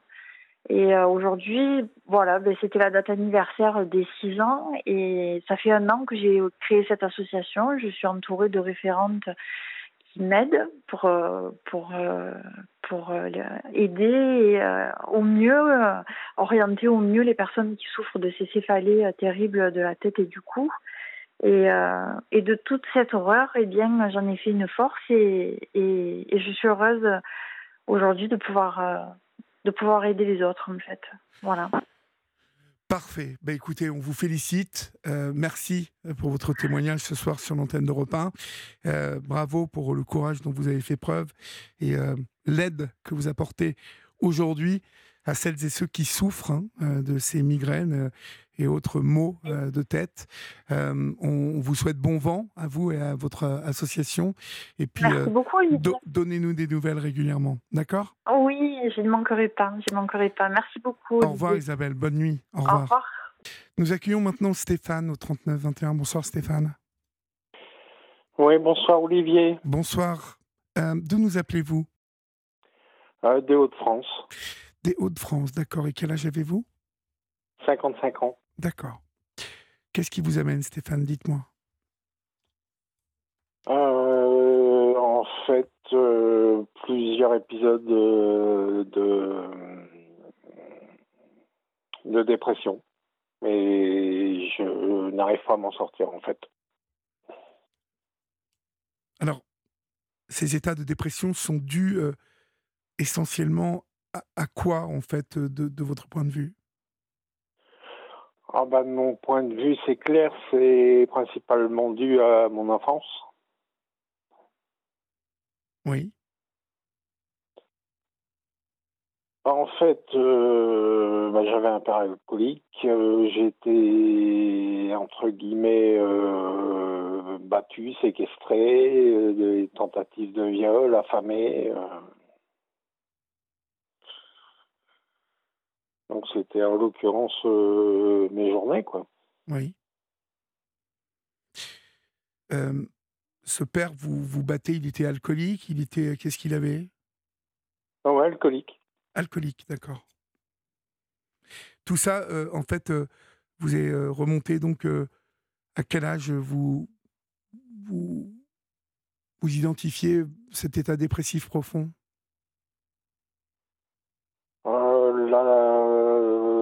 La, la, dépression vers 14 ans, mais vers l'âge de 10 ans, je commençais déjà à, à plus être trop bien, quoi.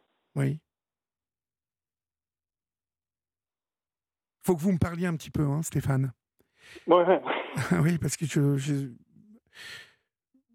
cet état dépressif, en fait, il est amené par quoi? Par un questionnement autour de vous, un manque de confiance en vous. Euh, euh, ça se traduit comment? Une difficulté à communiquer avec les autres? Euh, bah, disons que j'étais toujours, euh, ouais, toujours enfermé. J'avais pas, à l'époque, j'avais pas pas d'amis et de toute façon, les, les, soirées et les journées, euh, enfin, j'étais que, que battu. C'était des, coups dans la figure, des coups de ceinturon. on m'a pété le bras, on m'a pété la tête. après, quand ça allait pas, ben, on m'enfermait ou on me donnait pas à manger. Et ma mère ben, n'arrivait plus à s'interposer, en fait. Ah oui, votre mère n'arrivait plus à s'interposer. Et tout ce que j'entendais de la part de ma mère, c'est bon, euh, si ça se sait, ben, on va t'enfermer dans un foyer ou tu vas partir à la DAS, et puis après tu vas tourner mal, et puis il faut pas que ça se sache, et puis voilà, je, suis, je suis resté enfermé. Et au jour d'aujourd'hui, je ressasse toujours le même, quoi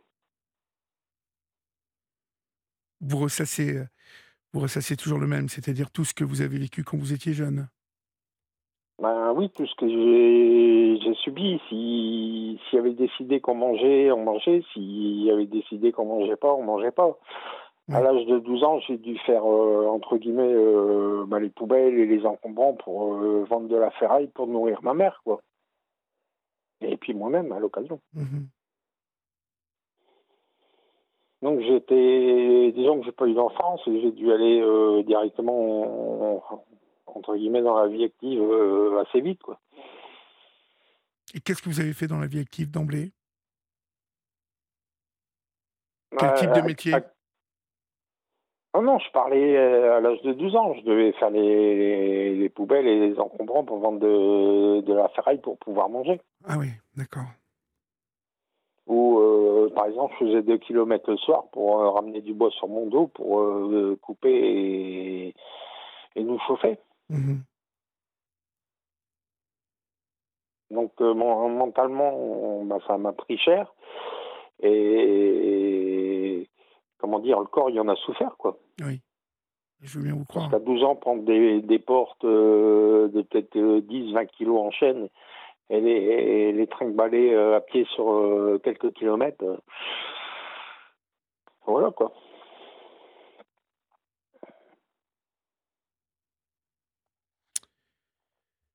Aujourd'hui, en fait, vous habitez où?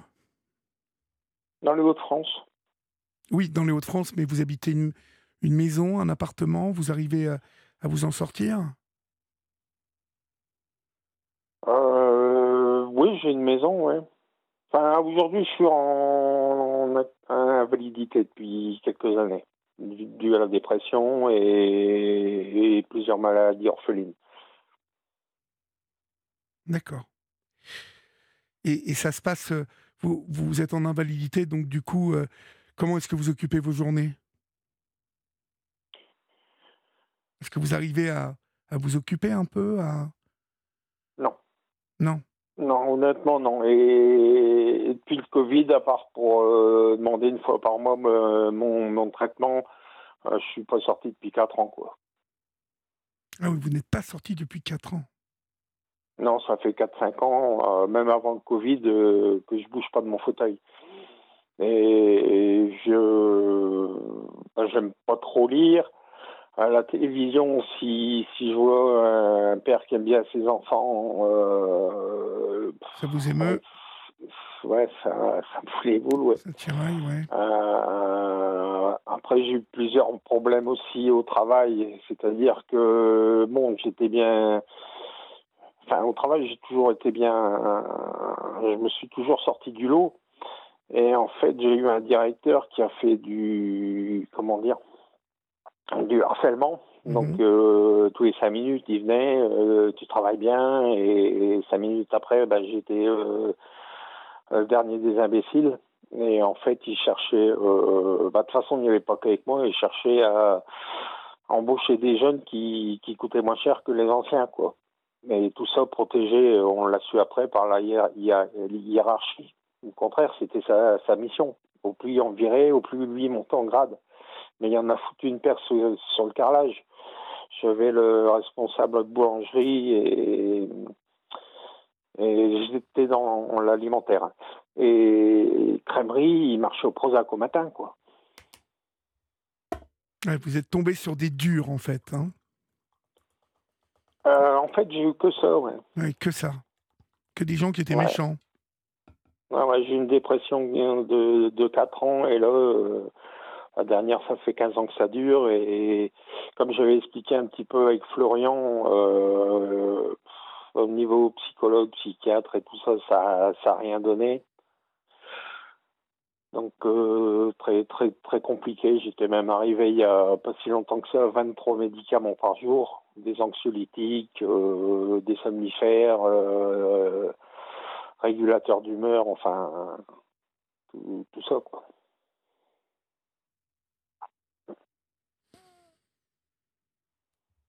Vous n'avez pas été gâté par, euh, les, euh, la vie, là. Qu'est-ce qui pourrait vous faire du bien aujourd'hui? Si je vous euh, si je vous disais là, il y a un génie qui sort, qu'est-ce qui pourrait vous faire du bien aujourd'hui? Dites-moi. Est-ce que vous arrivez à y penser ça de temps en temps? Non, honnêtement, là, je vois qu'une porte de sortie. Vous ne voyez aucune, aucune porte de sortie Non, il n'y a, rien qui, a rien qui peut vous faire du bien mais je pense pas. Euh, c'est ce que je disais à Florian il y a, il y a deux jours, parce que j'avais essayé de les avoir. Oui. Euh, bah, c'est le suicide, quoi. Ah ben oui, mais bon, ça, c'est pas... Non, mais je sais. Ça, c'est ce à quoi vous pensez euh, comme ça, tout de suite, c'est le suicide. Ah, j'ai déjà fait une tentative en fait à l'âge de 14 ans et j'en ai fait plusieurs médicamenteuses mais sans suivi euh, hospitalier quoi. Pourtant j'ai pris des doses de cheval mais je me suis quand même réveillé le lendemain. Ouais mais bon, c'est pas. Vous n'avez pas d'amis, vous n'avez pas de, de... vous n'avez pas de vie sociale un petit peu? Ah non aucune. Aucune. En plus, euh, là, on avait changé de, maison. On est arrivé dans un quartier où ça se passe euh, hyper mal avec les, les voisins. c'est qui euh, En fait, c'est vous et qui? Comment je sais pas, je me suis peut-être mal exprimé. Vous, m'avez dit on, depuis peu, on est arrivé. Ah oui, avec mon épouse et mes deux filles. Ah bah vous, vous n'êtes pas tout seul quand même donc. Non non, je suis pas tout seul. D'accord. Bah oui, mais c'est important que vous me le disiez quand même, que vous, que, que, vous, vous, avez votre épouse et vos deux filles. Euh, parce que moi, je, je, vous écoute depuis le début, on a l'impression que vous êtes seul. Alors euh, Oui, enfin, dans, dans, dans, ma tête, c'est un petit peu bizarre parce que, en, fait, euh, je, calcule, je ne calcule plus personne. Donc, c'est pour ça que j'en ai pas parlé. Oui, mais alors, c'est un peu spécial dans votre tête. On est d'accord, vous, vous, souffrez d'une dépression, mais il y a quand même votre fille, votre femme, vos deux filles. Quel âge ont-elles, vos filles? 16 et 17. 16 et 17. Elles font des études? Oui. Elles font quoi comme études? Euh, bah, pour l'instant, ils sont, ils sont au lycée. Au lycée, d'accord. D'accord. Ouais, ouais, ouais. Oui, 16 et 17, c'est vrai, excusez-moi. Je pensais. Euh, oui, 16 et 17, euh, c'est le bac bientôt, quoi. Ouais. Mais ça, ça, ça ne vous, ça ne vous motive pas, ça, C'est pas quelque chose qui euh, vous donne, je sais pas moi, de, de, voyez, de, l'espoir et même qui vous occupe, qui vous donne de l'énergie d'avoir deux, deux enfants qui, qui sont là. vous avez une famille quand même, vous n'êtes pas tout seul, donc Qu'est-ce qui fait que, que, vous avez un mal de vivre comme ça? C'est cette dépression qui est toujours là.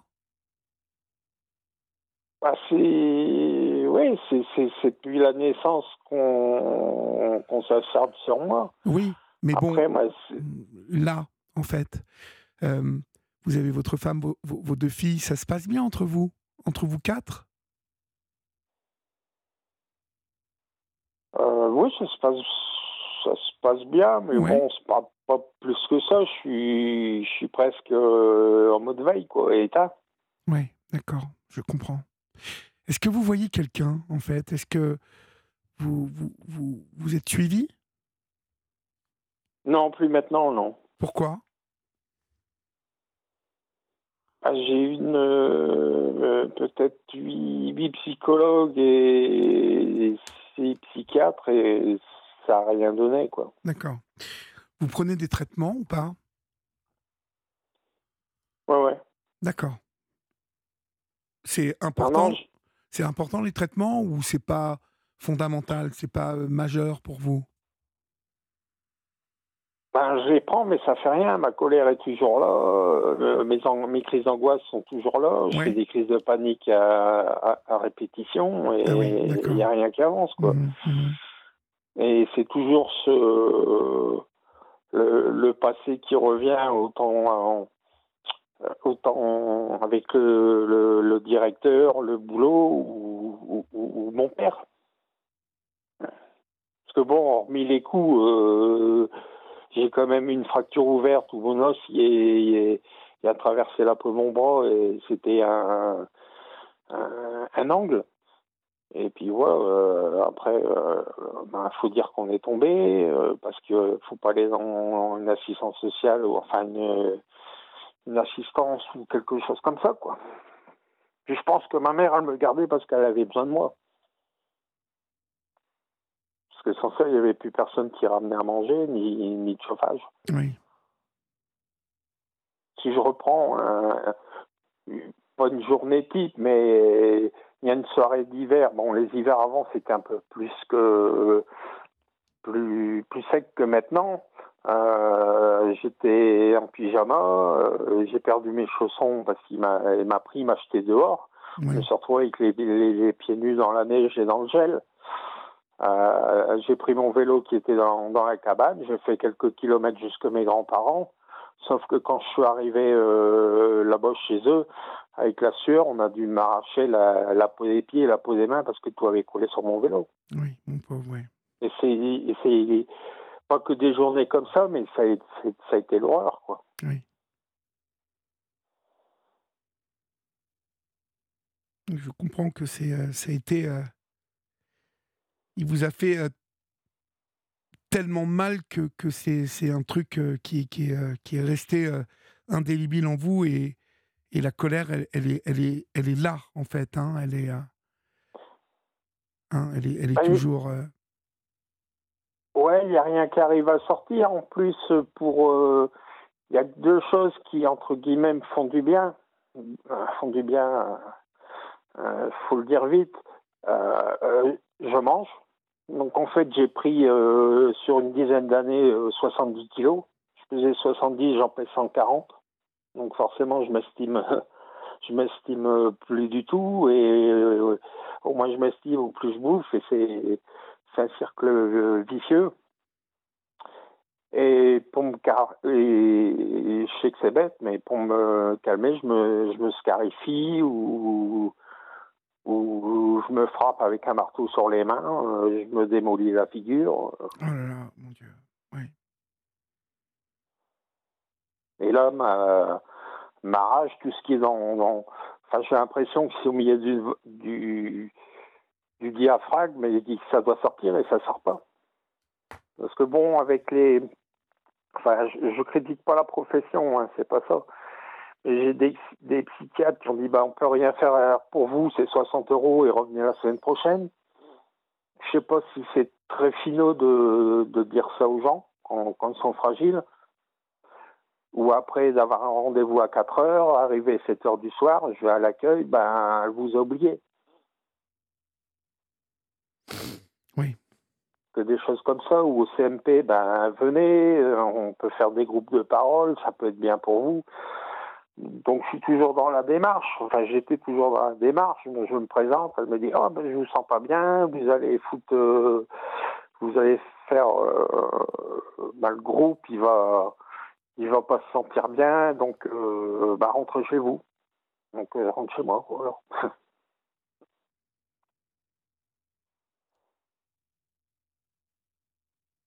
Je pense que, vous avez le sentiment qu'on ne ne fait pas attention à vous depuis toujours, qu'on vous néglige, quand on ne vous fait pas du mal sciemment. Donc, euh, est-ce que Yvette, en fait, euh, qui est une, d'abord qui est une grande dame, on, l'aime beaucoup Yvette ici. Euh, elle fait partie de celles qui nous écoutent avec fidélité et semble avoir une, expérience de la vie est-ce que prendre un, prendre un chien vous aiderait à, sortir un peu tous les jours, à, à, voyez, à, vous attacher Est-ce que vous avez déjà eu un animal comme ça de compagnie? Euh, J'ai un chat, mais les chiens, j'ai jamais eu, non. Mais les chats, c'est pas pareil, hein? Non, non. Ouais. Vous êtes d'accord? Ouais. Les, les chats, c'est bon. J'ai rien contre les chats, hein, je le disais hier soir. J'aime beaucoup les chats, mais c'est pas pareil un chien, vous voyez, ça, ça remue la queue. Enfin, vous voyez, quand il vous voit, il vous aime euh, au premier coup d'œil, quoi. C'est euh, et moi, j'ai l'impression que vous avez besoin d'amour, en fait, et de l'amour inconditionnel. Vous avez besoin de, de, voyez, de douceur, de, de, choses où on n'a pas besoin de réfléchir, on vous aime.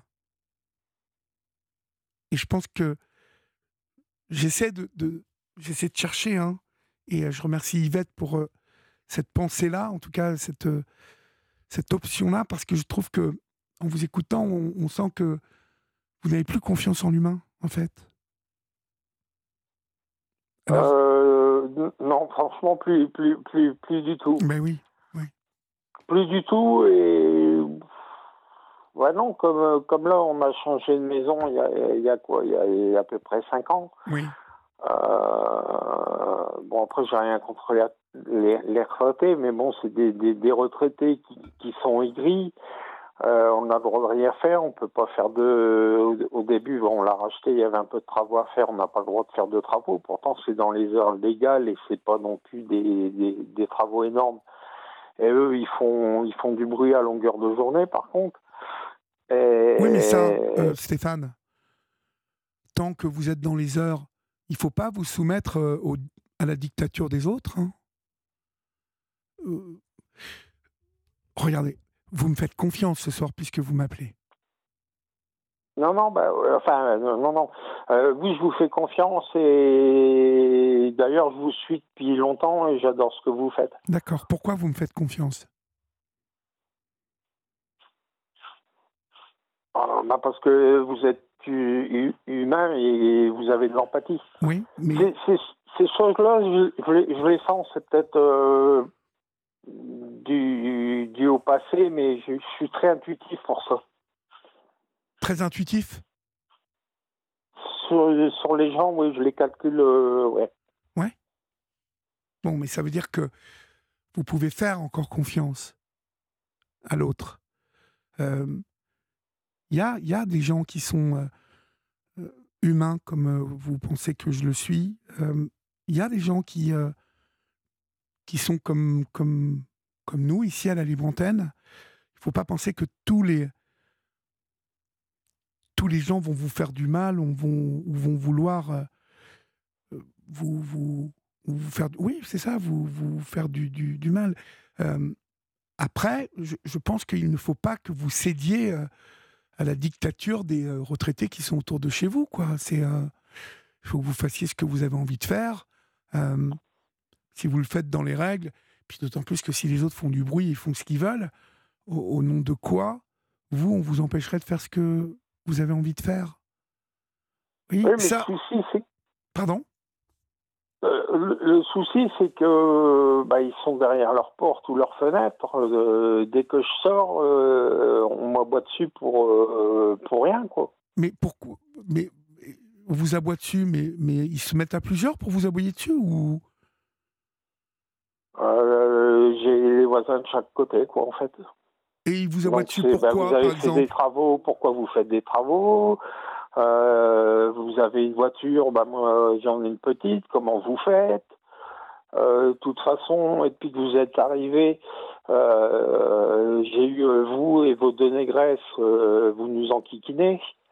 Que ah mes ben. filles, en fait, c'est des filles qui ont été adoptées il y a, on a mis 8, ans de, procédure, et en fait c'est des indiennes.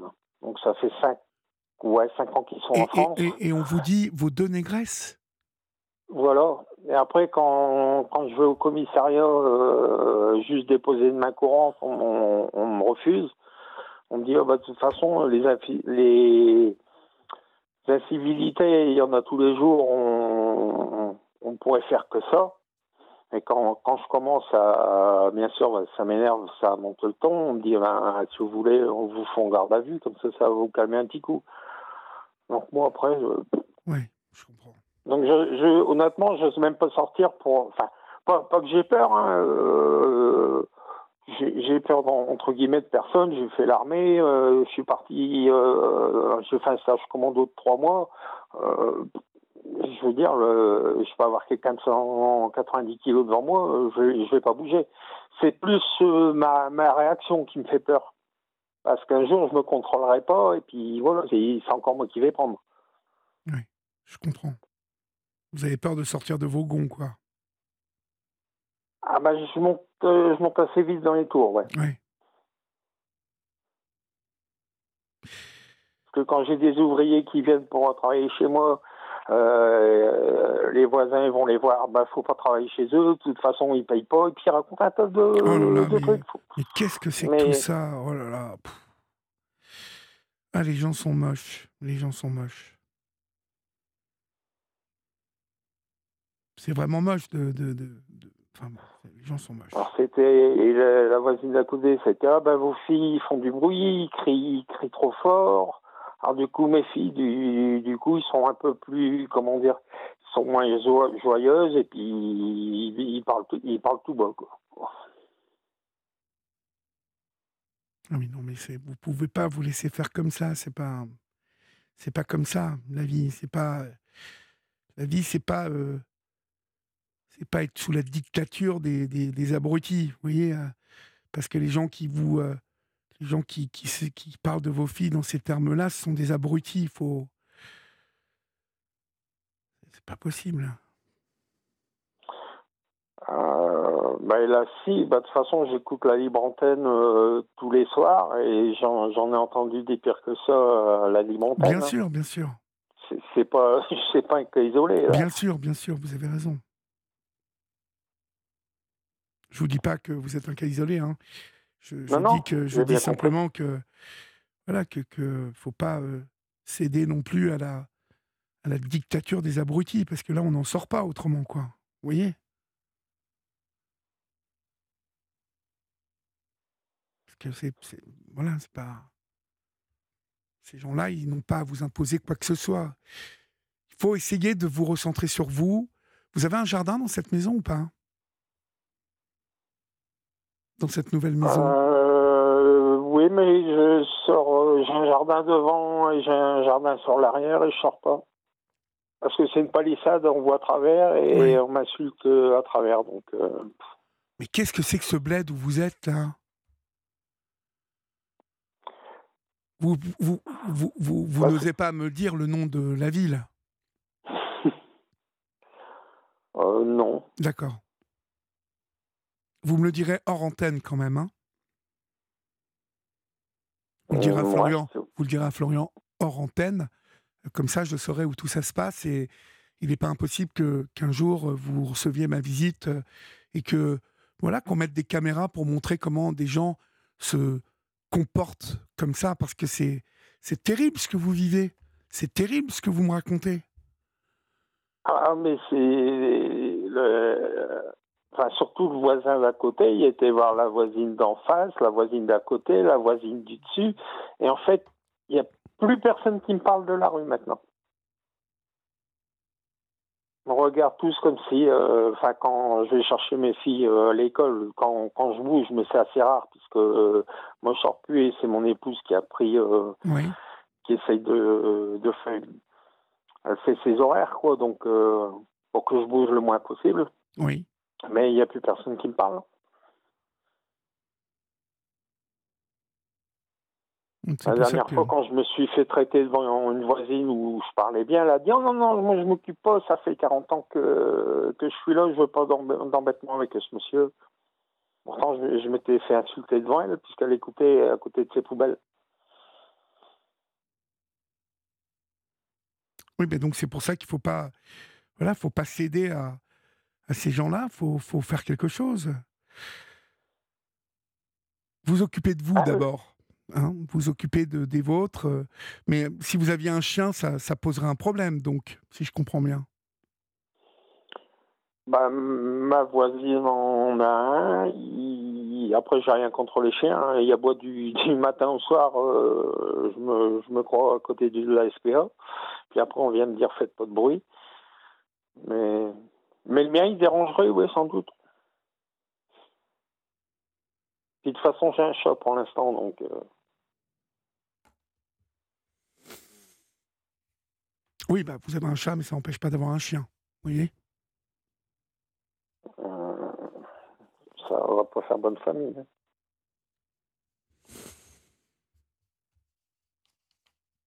Et puis je suppose que quand vous dites on vous a changé de maison, en fait, euh, qui vous a changé de maison, en fait que, Non, on a déménagé. On a ah oui, vous avez euh, déménagé soit, euh, Oui, qu'il y ait une chambre de plus pour les filles, qu'ils aient chacun leur chambre.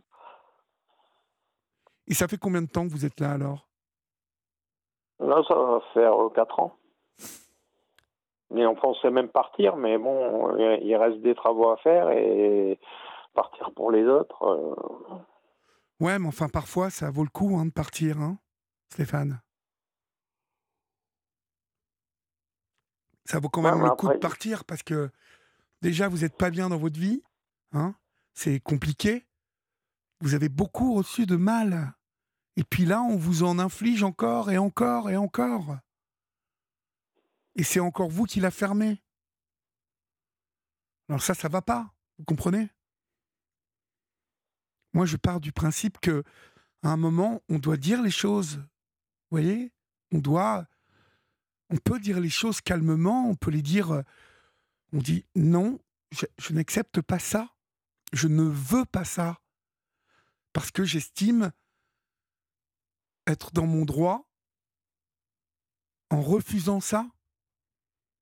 Vous ne traitez pas mes, deux filles de négresses. Ça va absolument pas, ça.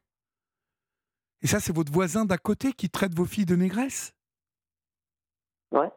Vous savez que c'est passible d'une d'une peine. Il peut être condamné pour ça. Il a, il a, il a prononcé ces, ces euh, paroles plusieurs fois? Non, une fois. Une fois. Mais comme je, euh, comme je vous explique, euh, enfin, Disons que mon enfance avec, avec mon père, ben, il n'y a personne qui a rien eu, il n'y a personne qui a été. Euh, personne qui vous a défendu. Ben, j'ai, ouais, j'ai pas été défendu et, puis voilà. Avec mon le, le, patron qui s'amuse et il a fait ça dans plusieurs magasins.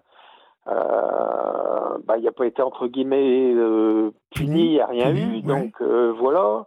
Euh, à côté, c'est ça. au commissariat, on veut même pas prendre un, euh, une, main courante. Donc je dis, bah, si, si, tout le monde s'en fout, puis après, c'est, je sais bien que je suis, on peut dire que je suis malade ou, mais bon, euh, Non, non, mais le, monde s'arrange pas et c'est pas, c'est pas dans ma tête. Ça devient, ça devient déplorable. En plus, moi, je suis quelqu'un de très empathique, euh, qui aide toujours son prochain.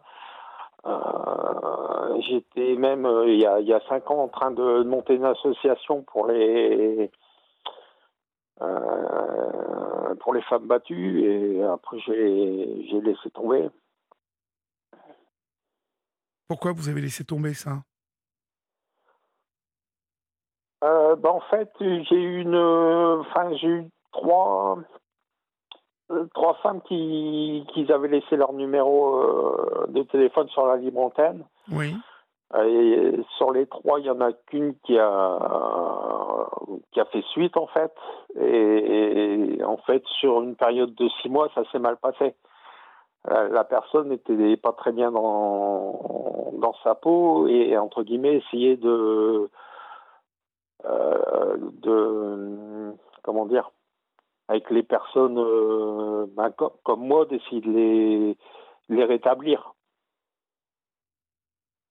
Je comprends pas très bien. Euh, répétez-moi ça. En, fait, elle prenait sur, la libre antenne, elle prenait le numéro de téléphone des gens, elle essayait de les, les soigner étant malade elle-même. Oui. Et puis, pour en finir, une fois, ben, j'étais quelqu'un de bien, une fois, j'étais quelqu'un de bête. Et sur la fin, euh, elle avait des problèmes euh, d'argent et je devais lui prêter 10 000 euros sans, sans faire de papier. Donc. Euh, oui, donc c'était pas la peine de continuer ça. Non, donc j'ai dit voilà, encore. donc,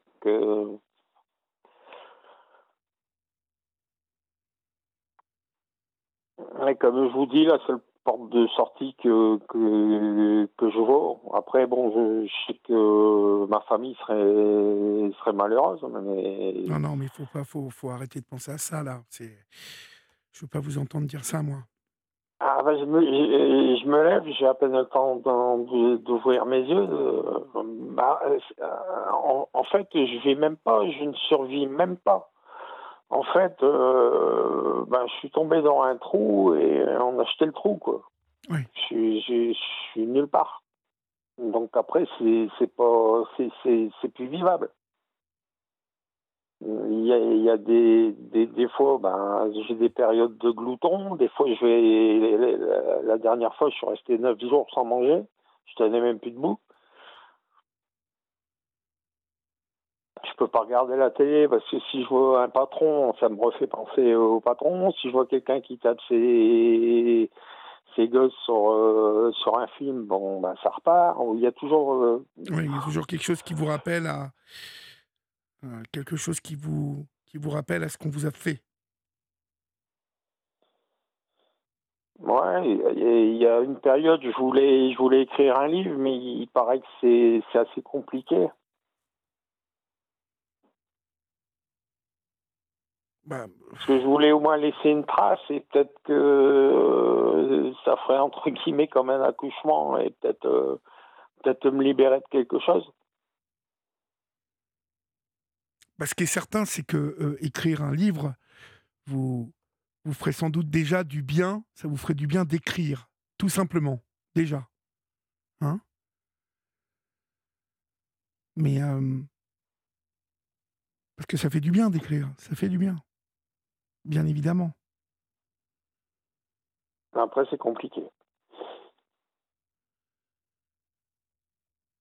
Bah, il ne faut pas penser tout de suite à écrire pour être. Vous voyez, euh, déjà, il faut écrire. Vous voyez, juste écrire. Écrire, ça vous amène dans un exercice déjà qui va vous faire du bien, parce que ça, vous voyez, c'est une option à laquelle on peut penser dès maintenant. C'est que vous écriviez vos, votre histoire. Et ça va vous permettre déjà de déposer quelque chose. Vous comprenez? Et en déposant quelque chose comme ça, déjà, y a, vous, vous, vous, vous vous libérez de quelque chose. Parce qu'en écrivant, vous allez revenir ce que vous avez, sur, ce, sur ce que vous avez écrit.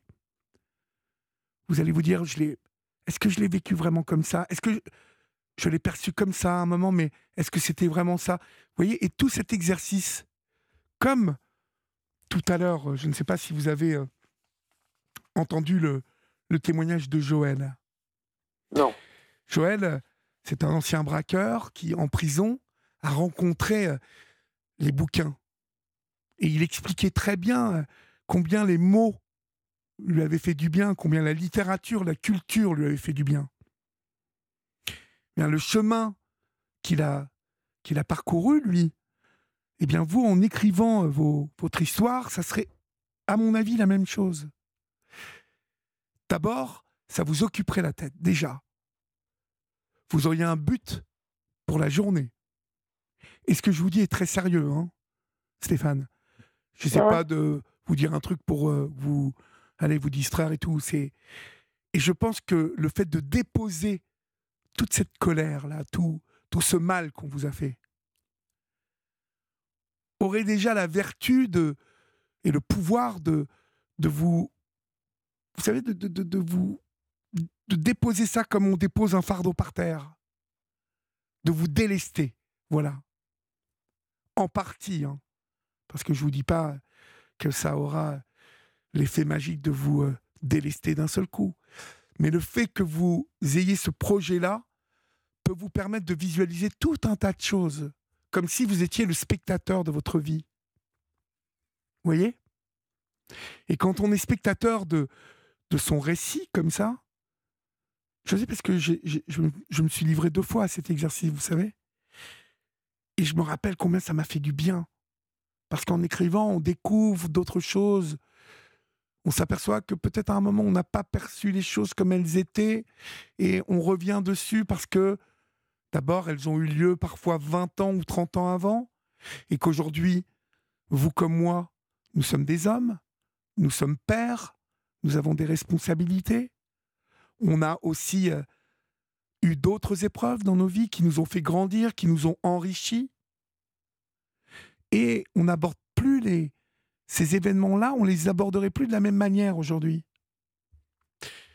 Donc le projet d'écrire, et puis euh, après, voilà, libre à vous euh, de faire de ce récit ce que vous voulez, c'est-à-dire de le proposer ou carrément même de le de l'éditer. Euh, aujourd'hui, on édite hein, sur Internet son propre livre. Ça coûte pas super cher, c'est plus si vous voulez, les, maisons d'édition sur Internet qui prennent euh, bien évidemment la fabrication de tout ça. Donc c'est normal que ce soit eux qui, euh, aient le plus d'argent. De, d'argent. mais c'est pas grave, on s'en fout de ça. C'est pas pour ça que vous voulez le faire, ce bouquin. C'est pas pour ça que vous avez envie d'écrire. Non. Donc, euh, je trouve que ça, c'est un très bon projet. Et vous voyez, regardez, ce projet, on en parle là maintenant, et ça fait 35 euh, minutes qu'on est, est, est comme ça en connexion, qu'on cherche, qu'on échange. Au début de notre conversation, moi, je voyais pas, j'étais un peu dans un, dans un couloir là. Je, je, je, voyais pas, je, je sentais pas les choses. Et puis petit à petit, vous, vous m'avez donné de quoi réfléchir, et puis vous vous êtes donné aussi. Euh, de l'air, là, et de quoi réfléchir vous, puisque c'est vous qui m'avez parlé d'écrire. Ce n'est pas moi. Ah oui, bah, j'ai déjà écrit quelques, quelques pages, mais après, euh, ça restait en suspens.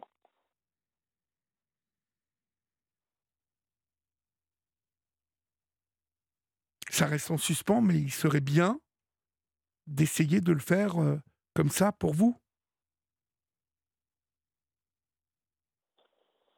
Ouais, enfin, je sais pas si ça donnerait quelque chose au bout, si, j'aurais. Euh, Réa, qui devait euh, vous succéder, euh, mais on, entendra le témoignage de Réa lundi,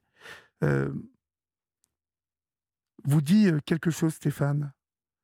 Elle aussi, elle a voulu écrire un livre avant de se tuer pour laisser une trace. Et en fait, ça l'a vraiment aidé d'écrire et ça l'a sauvé carrément. Et aujourd'hui, elle est repartie. C'est un très beau message qu'elle vous livre là. On entendra le témoignage de Réa lundi, parce que on passe du temps ensemble, tous les deux. Mais vous voyez, euh, Réa, elle a été victime de, de choses terribles aussi, comme vous. Et le traumatisme qu'elle a vécu à plusieurs reprises dans sa vie l'a amené à, à vouloir aussi mourir. Et vous voyez, écrire. Écrire lui a fait du bien, écrire l'a sauvé. Moi, je sens que c'est ça qu'il vous faut. Et puis, vous savez que je suis là, que Florian, Julia sont là, et que vous pouvez nous tenir au courant de ce projet. Peut-être me rappeler dans quelques semaines et me dire j'ai commencé, voilà ce que ça me fait, voilà. Vous voyez? Qu'est-ce que vous en pensez de ça? Bah, Moi, ça, moi c'est ma perception. Oui, oui, oui peut-être, mais laisser une trace quelque part, euh, je m'en fiche, puisque sur mon parcours de vie, je veux dire, il euh, n'y a personne qui, qui s'intéresse. Quoi. Qui vous parle de laisser une trace? Moi, je vous ai pas dit de laisser une trace. Moi, je vous ai parlé d'écrire pour vous, d'écrire pour vous faire du bien. Ce soir, là, on n'a pas, on n'a pas parlé de laisser une trace. Vous me disiez écrire, euh, c'est vous qui m'avez parlé d'écrire. Donc, euh, laisser une trace, c'est vous, après, vous voyez, si vous avez envie de le publier, mais l'important d'un projet comme celui-ci, c'est avant tout thérapeutique pour vous. Pour vous, Stéphane. On va être obligé de se quitter, donc euh, j'aimerais bien que vous me disiez que vous allez, vous allez peut-être essayer d'entamer ça. Qu'est-ce que vous en pensez? Hein? Ouais. Et puis tous les 15 jours, on peut se faire un petit point si vous voulez. Ouais. Ok Eh ben, Ça marche. Allez, top là, c'est super. Voilà un projet qui euh, me plaît, qui euh, nous plaît d'ailleurs, parce que en régie, on dit que voilà, c'est top que vous vous lanciez là-dedans. Et puis tous les 15 jours, on se fait un petit point. D'accord? Ouais, et juste deux secondes, j'ai qu'un livre de chevet et ça vous parlera peut-être, c'est les trois marches. D'accord. Bah, c'est super, c'est un super livre. Et ça me parle. Ouais. Bonne nuit à vous et puis euh, on se reparle d'ici une quinzaine de jours, d'accord? C'est gentil à vous. Je vous en prie. Merci bien. Bonsoir Stéphane. Bonsoir. Bonsoir et courage. Au revoir. Chers amis, c'est la fin de votre libre antenne. J'espère que vous avez passé une bonne semaine en notre compagnie. À partir de demain soir, vous retrouvez Yann Moix tout euh, le week-end. Et puis, euh, bien évidemment, nous, on se retrouve euh, à partir de lundi 23h. Mais avant de se séparer et avant de se retrouver lundi, je vous donne rendez-vous, un autre rendez-vous hein, sur l'antenne d'Europe 1, samedi à 16h. et pour une heure en compagnie de Stéphane Noir, vous aurez le bonheur euh, de passer cette heure avec euh, l'artiste Tété euh, pour ses 20 ans de carrière. C'est samedi à partir de 16h sur Europe 1. Voilà, le rendez-vous est pris. Dormez bien pour cette nuit et pour ce week-end. Offrez-vous des choses pour vous, pour les vôtres. Faites-vous plaisir, la vie est belle.